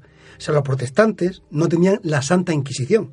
Entonces, cuando en Centro Europa fue donde más personas quemaron de toda la historia y la gente se lo achaca a la Inquisición, cuando la Inquisición realmente quemó muchísimas menos personas que los tribunales civiles. O sea, que eso es una cosa que la gente confunde y lo suma todo en el mismo bote y aquí todo el mundo es malísimo. Pero no es así, ¿eh? Entonces, ¿es verdad que quemaron tantísima gente o no? Eh, la Inquisición quemó mucho menos de lo que la gente se imagina. Lo, lo que quemaron realmente fueron los tribunales civiles, sobre todo en Centro Europa. A mí me gustaría destacar, no sé si estará un poco dentro del, o, o no de- dentro de la onda de- del debate, pero me gustaría destacar el hecho, un hecho bastante generalista, porque no podemos, bueno, tú has comentado que no se puede cargar directamente todos en el, al- el mismo saco porque sería un error histórico. Pero lo que los historiadores y los, los muchos investigadores actuales he curioseado mucho con ellos durante muchos años y me he dado cuenta que es que mm, suelen sacar los pies fuera del contexto. Eh, realmente tampoco es que la Inquisición eh, nazca con- como tal, sí, el nombre eh, se lo, digamos que nace a ra- raíz del concilio de, de, Letrán a través del Papa Inocencio III, que es el que crea un sistema eficaz porque no puede cazar a los cátaros, pero ya estaba en funcionamiento. Desde antes se vería la herejía se ha perseguido en cierta medida desde siglos atrás y en, y en siglos venideros también se ha perseguido hasta la Segunda Guerra Mundial con el nazismo. No es un fenómeno que, sea tampoco mm, delicadamente, estrictamente religioso. Simplemente es que Europa, que viene de la ruptura de los países de la Edad Media, viene de- del desmembramiento de Roma, trata de reunificarse. La estabilidad se consigue en aquella época, puesto que no hay una, un derecho social moderno como el que existe hoy en día, la vertebralidad eh, se produce a través de la religión, de la fe. Es la fe la que vertebra a la, a la Europa que va creciendo y consolidándose y estableciéndose. Entonces, ¿qué es lo que pasa? que a lo largo de, de, diferentes periodos, desde el año 1200 en adelante, desde que empieza a funcionar la Inquisición en adelante, cada rey, cada monarca, como el caso de, de Fernando el Católico, lo va, lo va, la va a adoptar por intereses personalistas o intereses particulares de esa nación y del momento. Es decir, se va a emprender la caza contra los judíos uh -huh. simplemente porque ellos les va muy bien la economía, mueven el comercio y los demás comer comerciantes se sienten envidiosos de ellos.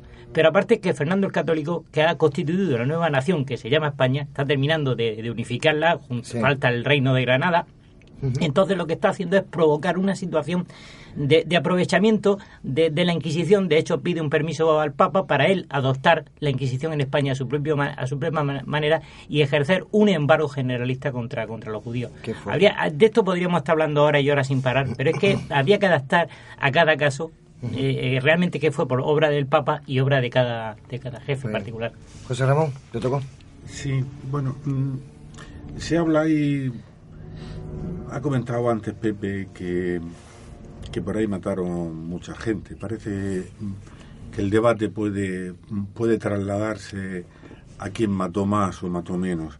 A mí como cuando los números se hacen tan grandes comienza uno a perder la perspectiva de lo que hay. Eh, me gustaría comenzar eh, refiriéndome a, a, dar algunos datos muy breves de que hay del, del juicio eh, de Juan González Daza está disponible en internet para quien lo quiera ver. Eh, Juan González Daza era un notario en Ciudad Real y en 1483 fue acusado de judaizante.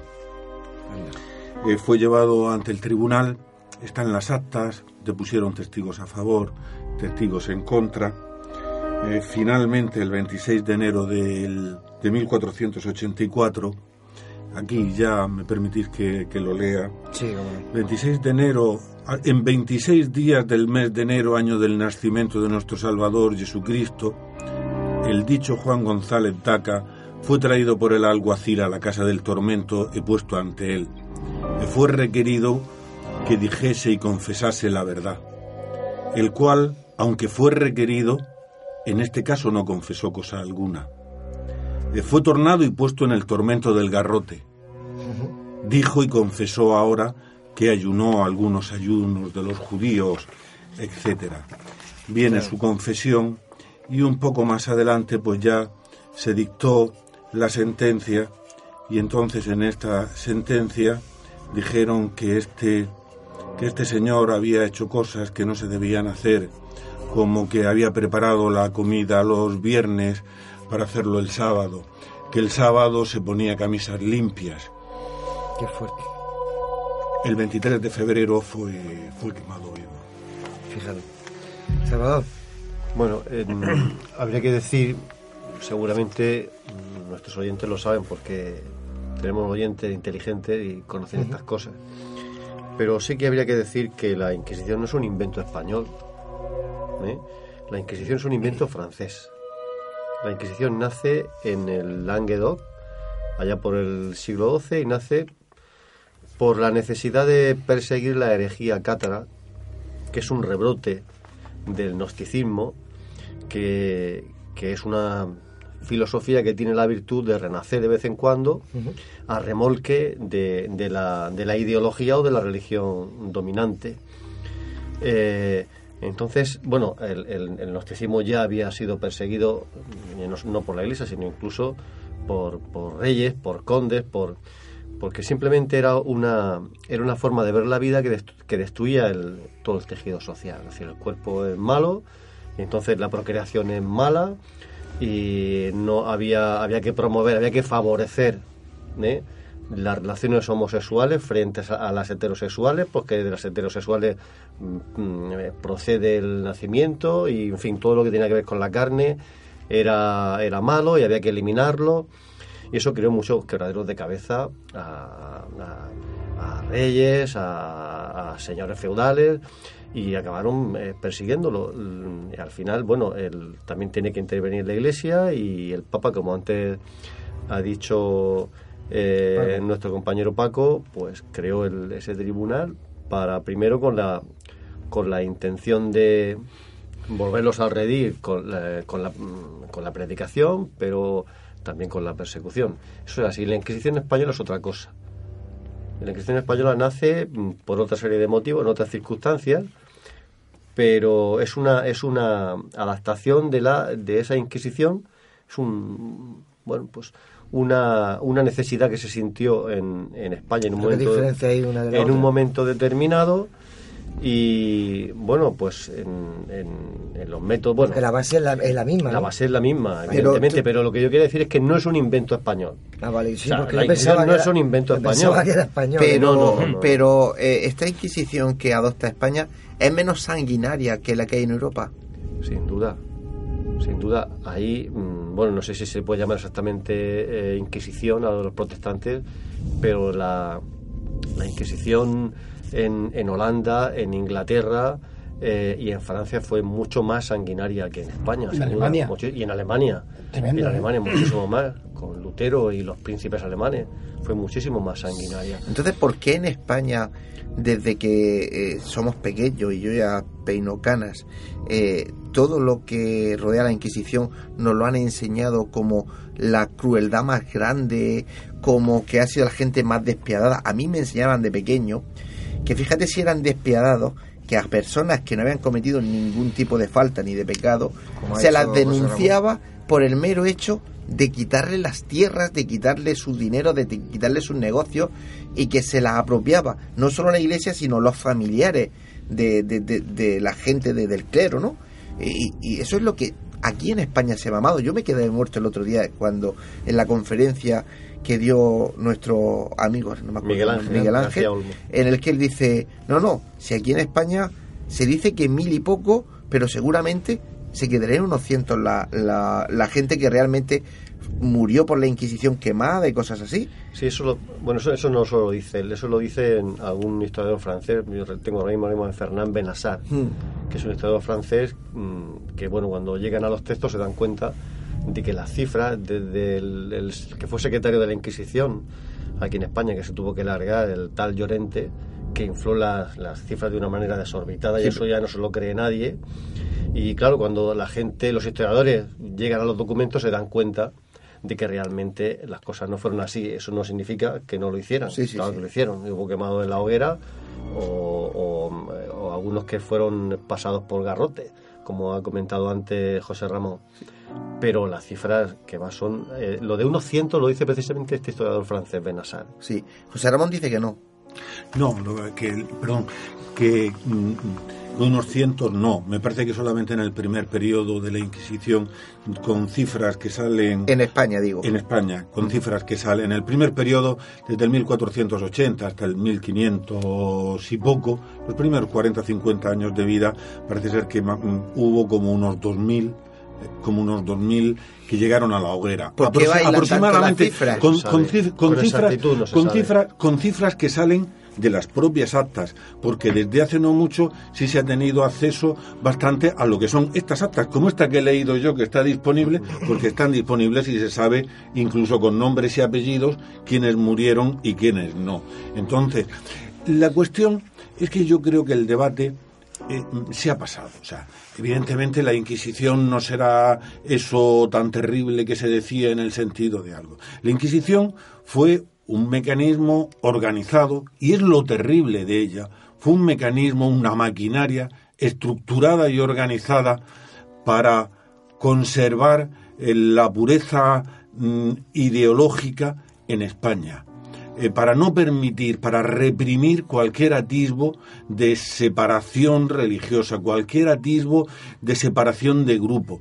Eso fue lo tremendo y creó esa red de la que se hablaba antes, esos familiares, la red de espías, la red de, de informadores de la Inquisición, de tal forma que probablemente la Inquisición no necesitaba no necesitaba estar matando todos los días, porque eh, había calado de tal forma en el tejido social ese terror primero que había inspirado que ya le era Claro, suficiente. Pero Miguel Ángel el otro día negaba eso. De hecho, yo en la entrevista que yo a él le hago, él me dice que no, que no. Que, esos familiares que denunciaban todo eso, que todo eso son historias. Que la Inquisición vigilaba muchísimo y castigaba al que denunciaba sin pruebas. Luego, luego era, era más duro con ellos No estoy, que... no, estoy, no, estoy, no estoy diciendo, o sea, los abusos que pudiese haber son otra cuestión, Claro, pero, claro. pero yo me estoy refiriendo incluso a los casos reales. O sea, porque es que parece que porque alguien fuese judaizante y decimos, no, hombre, es que no era judaizante y sin embargo lo hicieron. Bueno, pues porque un señor, como dicen, preparaba la cena que los viernes para el sábado y se ponía una camisa limpia Eso- el sábado, lo, lo llevamos a la hoguera. Perdona, eso es lo que yo mm, me, me he quedado con la Eso, eso nos parece razonable. Hay- ¿Hay, hay- alguna forma, hay alguna forma de justificar eso? Claro. Yo sigo En viendo- lo que decía Miguel Ángel, ¿hay razones de la Inquisición para hacer eso? Bueno, pero, No, no, vamos, pero a, trata solo de- va- vamos a ver una cosa. En lo largo de la historia habrá que irse a ese periodo. Porque al principio del siglo XIX, porque las mujeres votaban o pedían el voto, se le metían en la cárcel, algunas fueron matadas. Ahora, porque alguien meta en internet y hable y diga bomba o diga yihadismo, te pueden llevar a cualquier lado y extraditarte y condenarte. O sea, cada época de la historia tiene los enemigos de esa historia. En aquel momento, en la, en la sociedad que existía, como dijo antes Paco, la, la iglesia era el nexo común y había de que defender la sociedad Vamos de eso, como ahora defendemos la democracia, porque ahora el que va en contra y habla de terrorismo y aunque no ponga una bomba, por decir ETA, como estos que hacen el, el- el- los títeres en Madrid, los llevan a la cárcel. O sea, vamos a ver, cada época tiene sus demonios y cada época el ser No, humano no. aplica ese castigo o, e- o lo que tenga en ese momento en sus manos, en este caso porque no quitamos la pena de muerte, pero en países donde la pena de muerte, al que va en contra, lo matan, como en la plaza de Tiananmen en, en China, porque van a, a decir que, que van a querer democracia, lo machacan con un tanque. O sea, vamos a, a- a irnos a la historia real de cada época. Yo, yo sigo insistiendo en el primer momento, creo que, que hay, hay que, hay que de- de- descontextualizar el asunto, no centrarnos solamente, desde luego es un hecho execrable. Hay que entender, y esto es muy importante para la gente hoy en día, que parece ser que es que no tenemos esa capacidad de, de- de- conexión con el pasado, de ponernos en las vías del pasado. En aquella época era un tribunal civil. Era, era religioso el, el- el- el- el inquisidor, pero al tribunal, la sala donde se te llevaba para ejecutar eh, con las máquinas de torturar al, al- al- al acusado, era civil. No, no, la, sala, la sala de tortura era eclesiástica. No, no, no, era civil. Quien te, manda- quien te Los mandaba luego, quien te mandaba luego te entregaban, te entregaban a lo que se llamaba el brazo secular.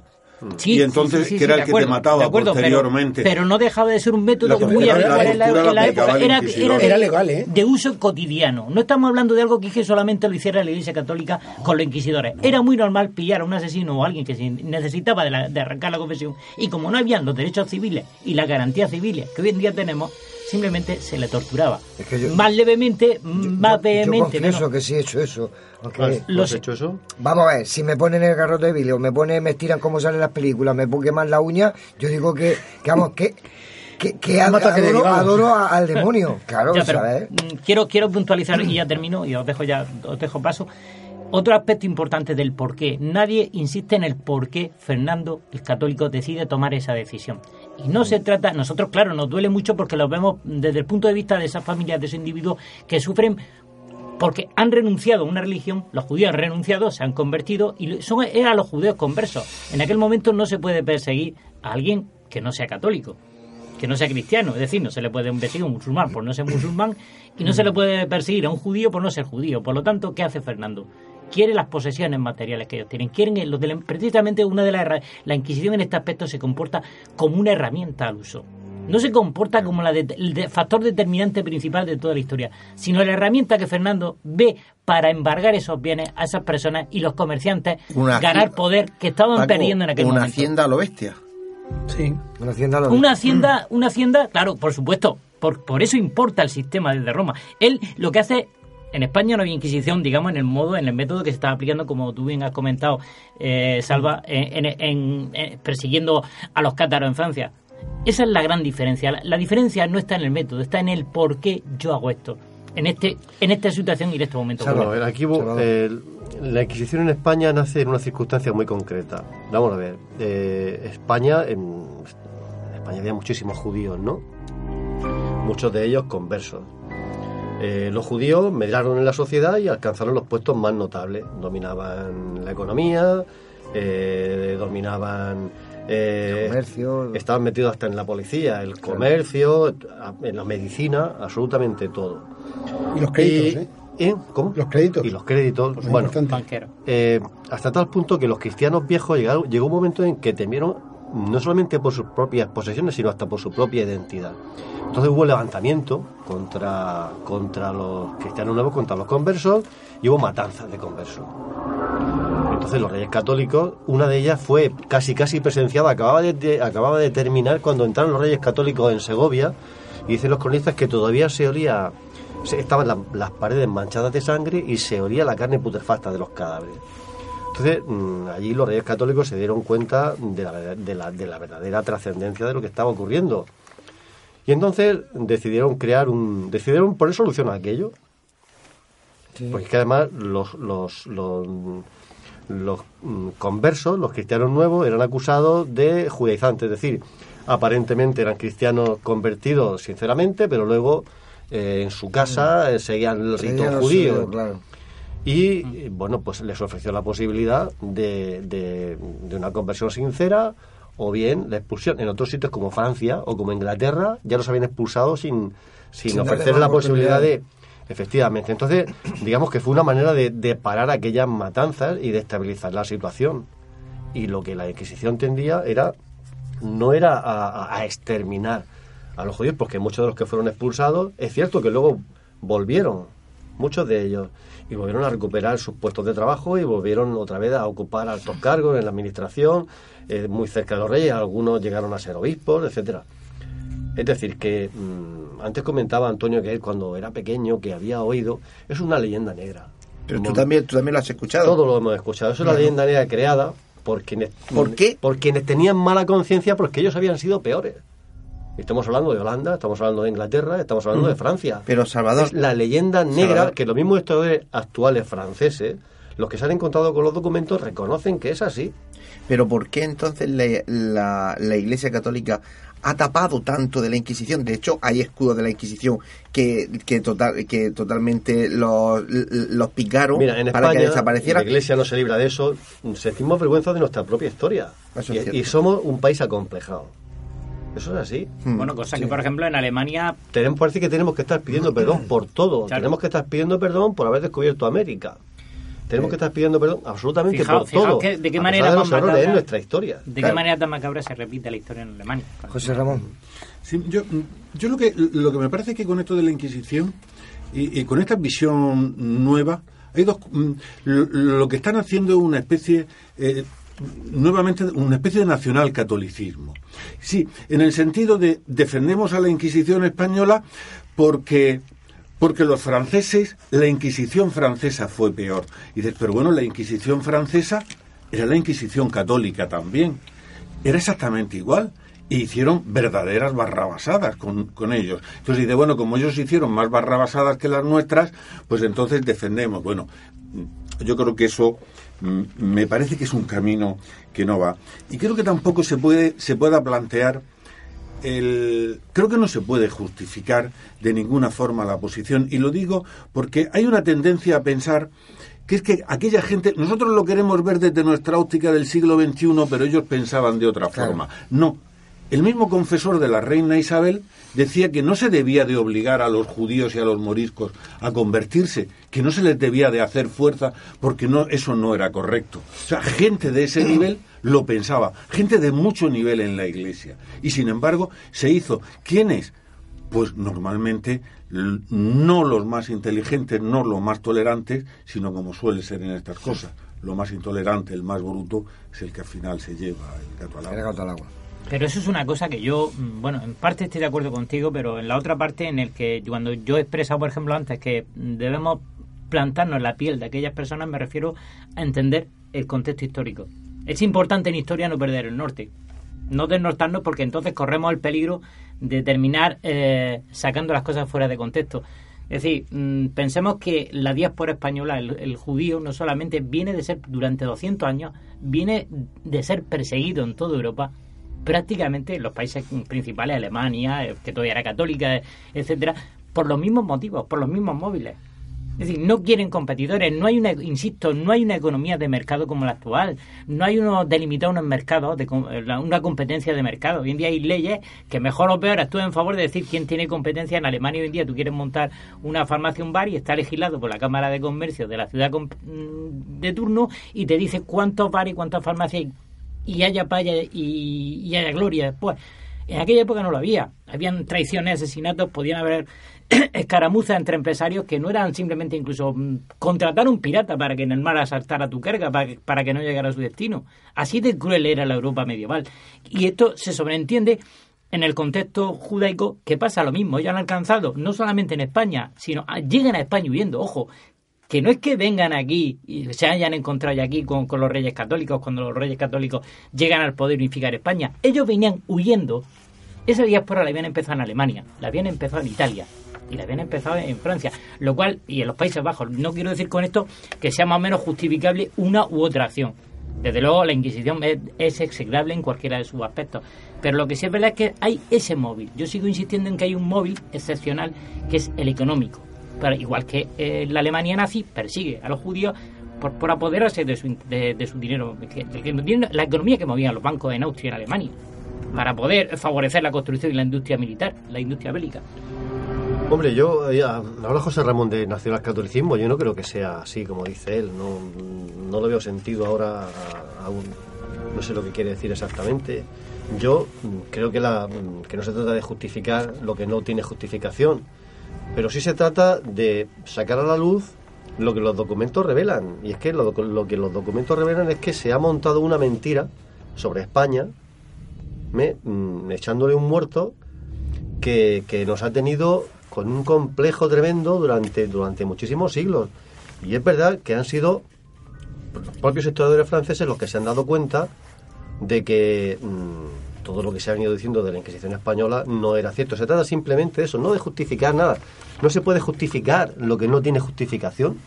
Ahora, que no es como nos lo han contado, eso también es cierto, eso no Hay se puede diferencia, discutir. hay diferencia, claro. Sí. Que estamos intentando aclarar lo que es verdad o no. La, la Inquisición realmente no es lo que, lo que están diciendo, pero es que, claro, y si la Inquisición no hubiese existido, ¿qué hubiesen hecho los tribunales civiles? Exactamente, como, O sea, ha dicho- como ha dicho antes Pepe, es Claro. que el, el, el de la. Inquisición eran hermanitas de la caridad comparado con los tribunales, con la bestialidad de los tribunales civiles. Que ninguna justificarlo, vale. pero era así. Era Claro. realmente así. Eh, Es que eso, eso es que estamos tratando de ver que la Inquisición ha sido una, un bulo, digamos que se ha aumentado muchísimo de lo que es la realidad. Que no está bien, de acuerdo, pero aquí tratamos de saber de que no es lo que nos cuentan. Y de hecho, en la intro, cuando digo Inquisición, uno es vergüenza, otro es no sé qué. O sea, lo que queda en el, en el inconsciente colectivo es la cantidad de cosas que se han dicho. Claro. Que, que se quedan algo de la Por historia. eso hemos titulado el debate Verdades y Mentiras Claro, de la claro, Santa claro. Inquisición. Es decir, eso es lo que queda. Y a cualquiera que le pregunte de la calle semana, oye, la Inquisición, ¡uh, la Inquisición, madre mía! Y, y están exagerando, que no quiere decir que sean hermanitas de la caridad, ni santos, ni lleva no, pero es que no es lo que era. Y tratamos de sacar la máxima verdad posible. Como en todas las cosas, como en nuestra historia se ha modificado y en el tiempo futuro tendrán que modificar y sacar la verdadera historia porque ahora nos la están manipulando y no dicen la verdad.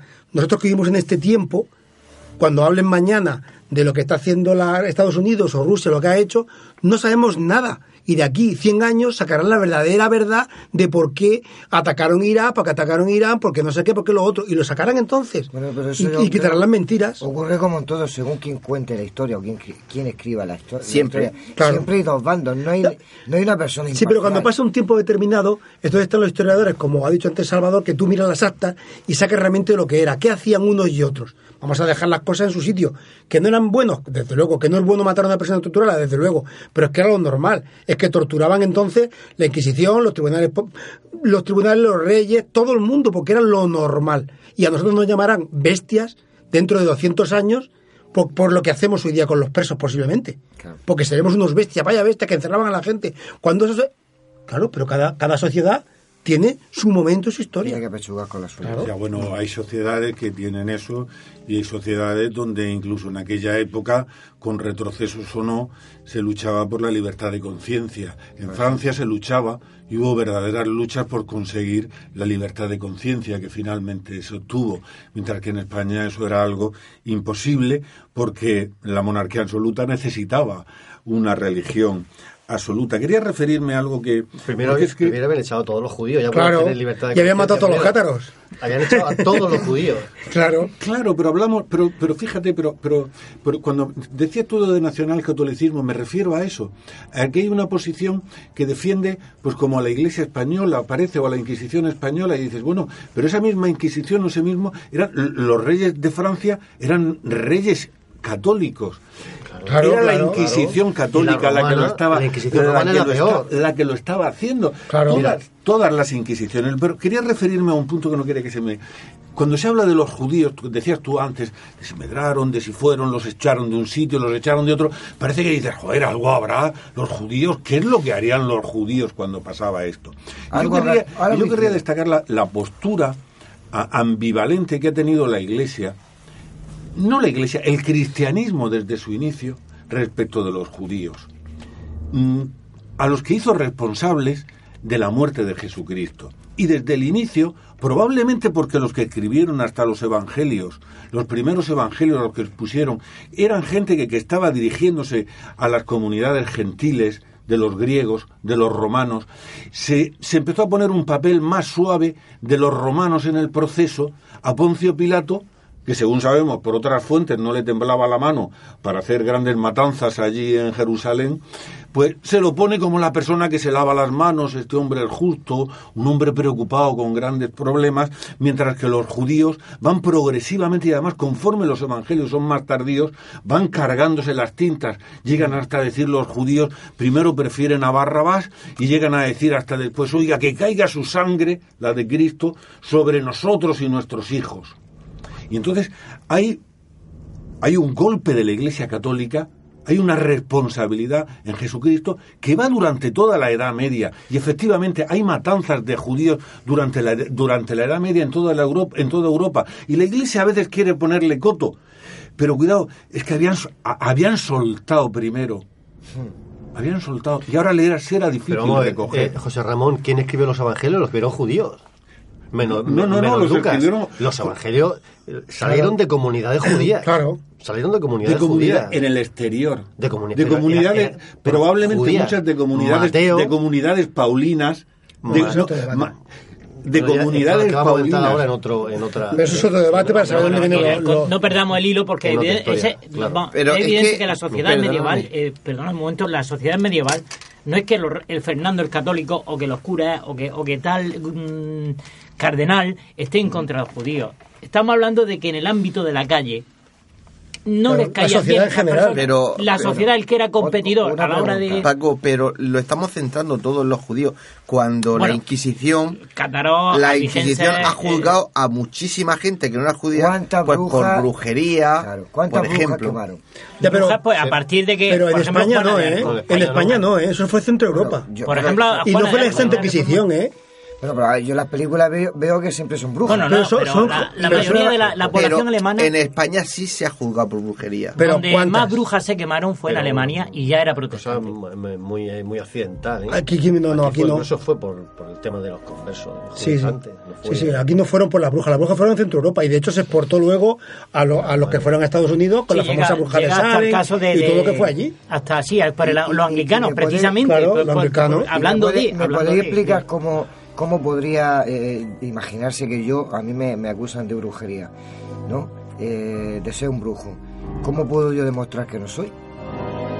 Ay, yo recuerdo, Porque yo digo que no y después me llegan y me queman. yo recuerdo ¿Cómo una anécdota, cómo me obligan, me recuerdo una anécdota, José, que no sé si será verdad o será mentira, pero que yo de pequeño la, la he leído y no sé dónde. Y es que eh, si a ti te acusaban de brujería, decían que te ponían un hierro incandescente, un hierro rojo vivo, y te decían, cógelo. Si lo cogías y te quemabas, eras culpable. Y si lo cogías y no te quemabas, es que eras un, un brujo que tenías poderes. Es decir, te pusieras como te pusieras, ibas a la hoguera. Al final me pillaba el toro. Sí, no sé si es real y es así, Yo de pequeño sé que eso lo he leído. Sí, de todas formas, ese no era el procedimiento de la Inquisición. No, no. Es decir, que eso eran cosas populares. La, la bien. Inquisi- la Inquisición es cierto que tenía un procedimiento con torturas, como se usaba efectivamente en muchos otros tribunales, de forma, de forma Habitual. habitual. de forma habitual la tortura Sí, era habitual. todos. Y, pero, pero es cierto que era un procedimiento eh, muy estricto y bastante organizado, muy bien hecho, tenía, mm, o sea, no se le puede acusar de ser. De otras cosas, pues sí, pues tenían abogados, se dice, tenían abogados los, los que iban efectivamente. la, la función que de- la función que decían los inquisidores que tenían los abogados, que te- o que teníamos, y me pongo en plural allí, los abogados, me incluyo, no era defender al reo, sino conseguir que confesase y confesase sus pecados porque así se reconciliaba con Dios, aunque lo quemasen, pero bueno, siempre podía Y, defender- reconciliarse. y defenderlo también, ¿eh? porque algunos incluso se hicieron famosos a raíz de la defensa de acusados. Pues fíjate que una de las condiciones por las que salió la, Inquisición. la Inquisición es muy curioso. Pero la Iglesia Católica sacó la Inquisición porque quería que, que se salvaran espiritualmente los, los cristianos. Y la Inquisición era una forma de intentar salvar a los cristianos, porque era su responsabilidad salvarlos. La Inquisición nace, nace también, entre otras cosas, por, por, por- precisamente por evitar el desmoronamiento. ¿Qué hay de cierto en que era muy difícil, una vez que eras acusado, era muy difícil poder salvarte de que digo, de, que cumplieras, ya no digo que te quemen, sino que, que te destierren, que te quiten tu... eh, ¿es, ¿Es cierto eso? ¿Es cierto que una vez que eras acusado era muy difícil que, que salieras indemne de esa acusación? Hombre, solo puedo decir una cosa. El siglo de oro español estaba la Inquisición. Con eso, yo creo que hice Se bastante. dice que San Juan de la- Quevedo, siglo todos estaban en. San Juan de la. Cruz estuvo en la cárcel de la Inquisición y no es cierto. Se dice que, que Santa Teresa de Jesús fue perseguida por la Inquisición y no es cierto. Y la, mayor, y la mayoría de ellos son de sangre judía. El propio Tomás de Torquemada era un converso. Si, si, si ocupaban los más altos cargos en todas partes, o sea, Claro. aquí es que no se puede hablar, es que no se puede hablar de racismo, en, en todo caso entre ellos, Claro. porque es que estaban en todas partes. Mira, te, eh, voy a, voy te voy a dar un dato que a mí, mm, leyendo estos días, me llama mucho la atención. Cuando Galileo cae en desgracia, estaba, está en Roma, eh, viendo que allí la cosa se le ponía fea, aunque Galileo sabéis que no, no murió en la hoguera, ¿eh? Claro. murió en su cama. ¿eh? Pero, por Pero bueno, Se retractó. no, no, no, por poco no. Y además, los que fueron más inmisericordes con él fueron, fueron los demás científicos que no aceptaban sus teorías. Y seguramente él se libró de muchas cosas por tener amigos cardenales. Pero bueno, hay mucha gente que piensa que fue quemado en la hoguera. Y no, quemó, no fue quemado en la hoguera porque murió en su cama. No, quemar, Bueno. quema- quemar le empató quemar a Giordano, a Giordano Bruno. Giordano Bruno. Vale. Porque Eh, dijo, entre otras cosas, que, que podía haber galaxias. Bueno, en, en ese momento se sabe que Galileo se quería venir a España, porque aquí sus libros no habían sido prohibidos y porque aquí se veía que no iba a tener ningún problema con la Inquisición española. O por algo sería. Por algo sería. Pero ya hay un contexto que yo, por ejemplo, sí tengo, por ejemplo, sa- sabes que esos libros estaban prohibidos. Sin embargo, había una gran desinformación y muchos muchos inquisidores, ellos mismos, gozaban de esa escasez o de esa desinformación y no sabían aplicar correctamente los, los procedimientos.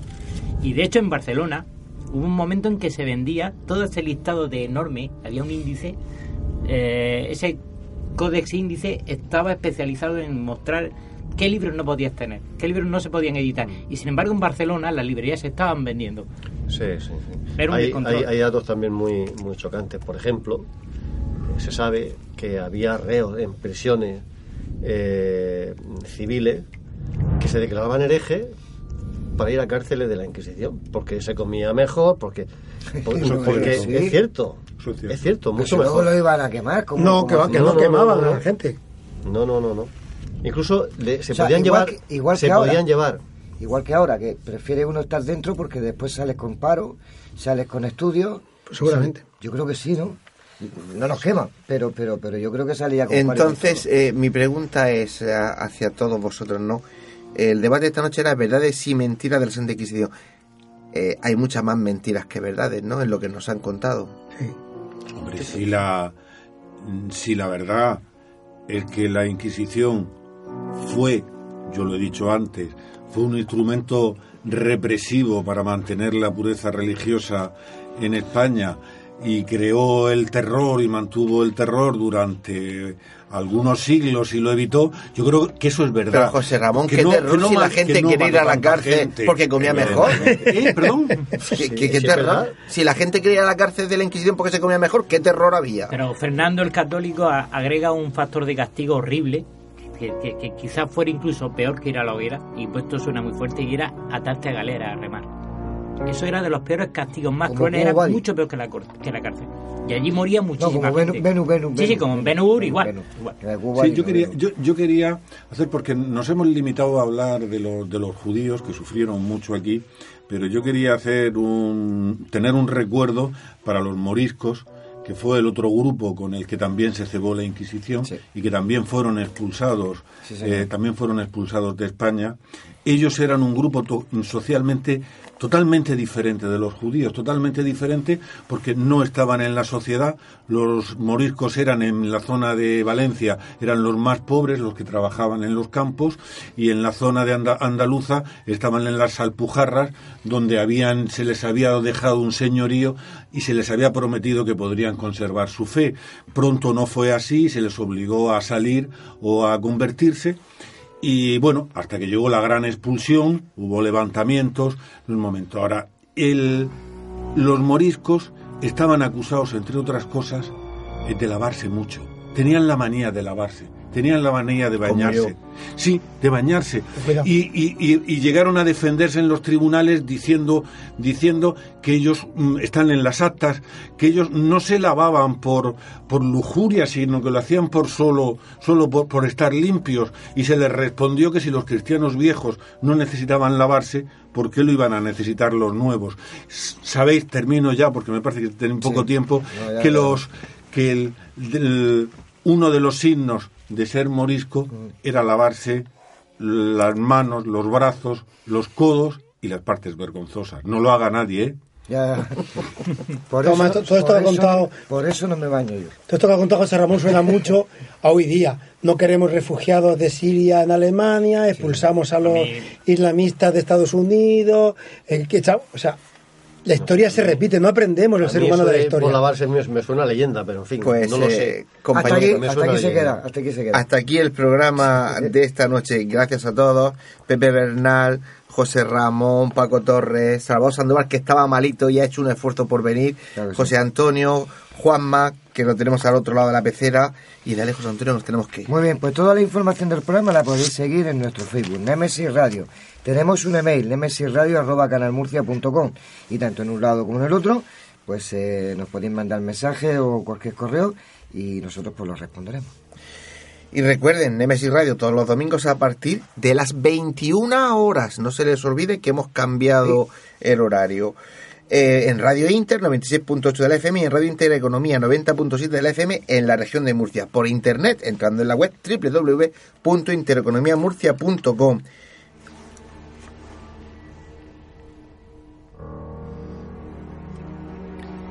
Y ya saben, y no olviden que nuestras voces viajan ya por el universo.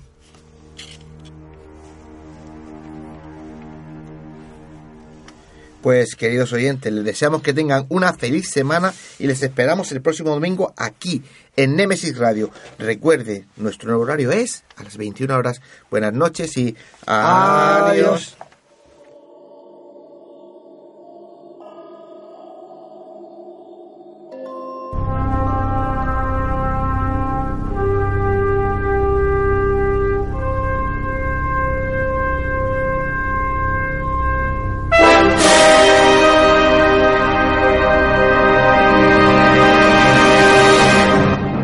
solos en el universo? ¿Quiénes son los verdaderos artífices de las pirámides? ¿Hay vida extraterrestre? De ser así, ¿es posible que ya estén entre nosotros? Psicofonías, Ouija, ¿nos hablan los muertos? Némesis Radio, viajando a lo desconocido, sobrepasando el horizonte de la conciencia. Némesis Radio, programa dirigido y presentado por Antonio Pérez y José Antonio Martínez. Todos los domingos a partir de las 9 de la noche en Radio Inter y Radio Intereconomía Región de Murcia. Némesis Radio.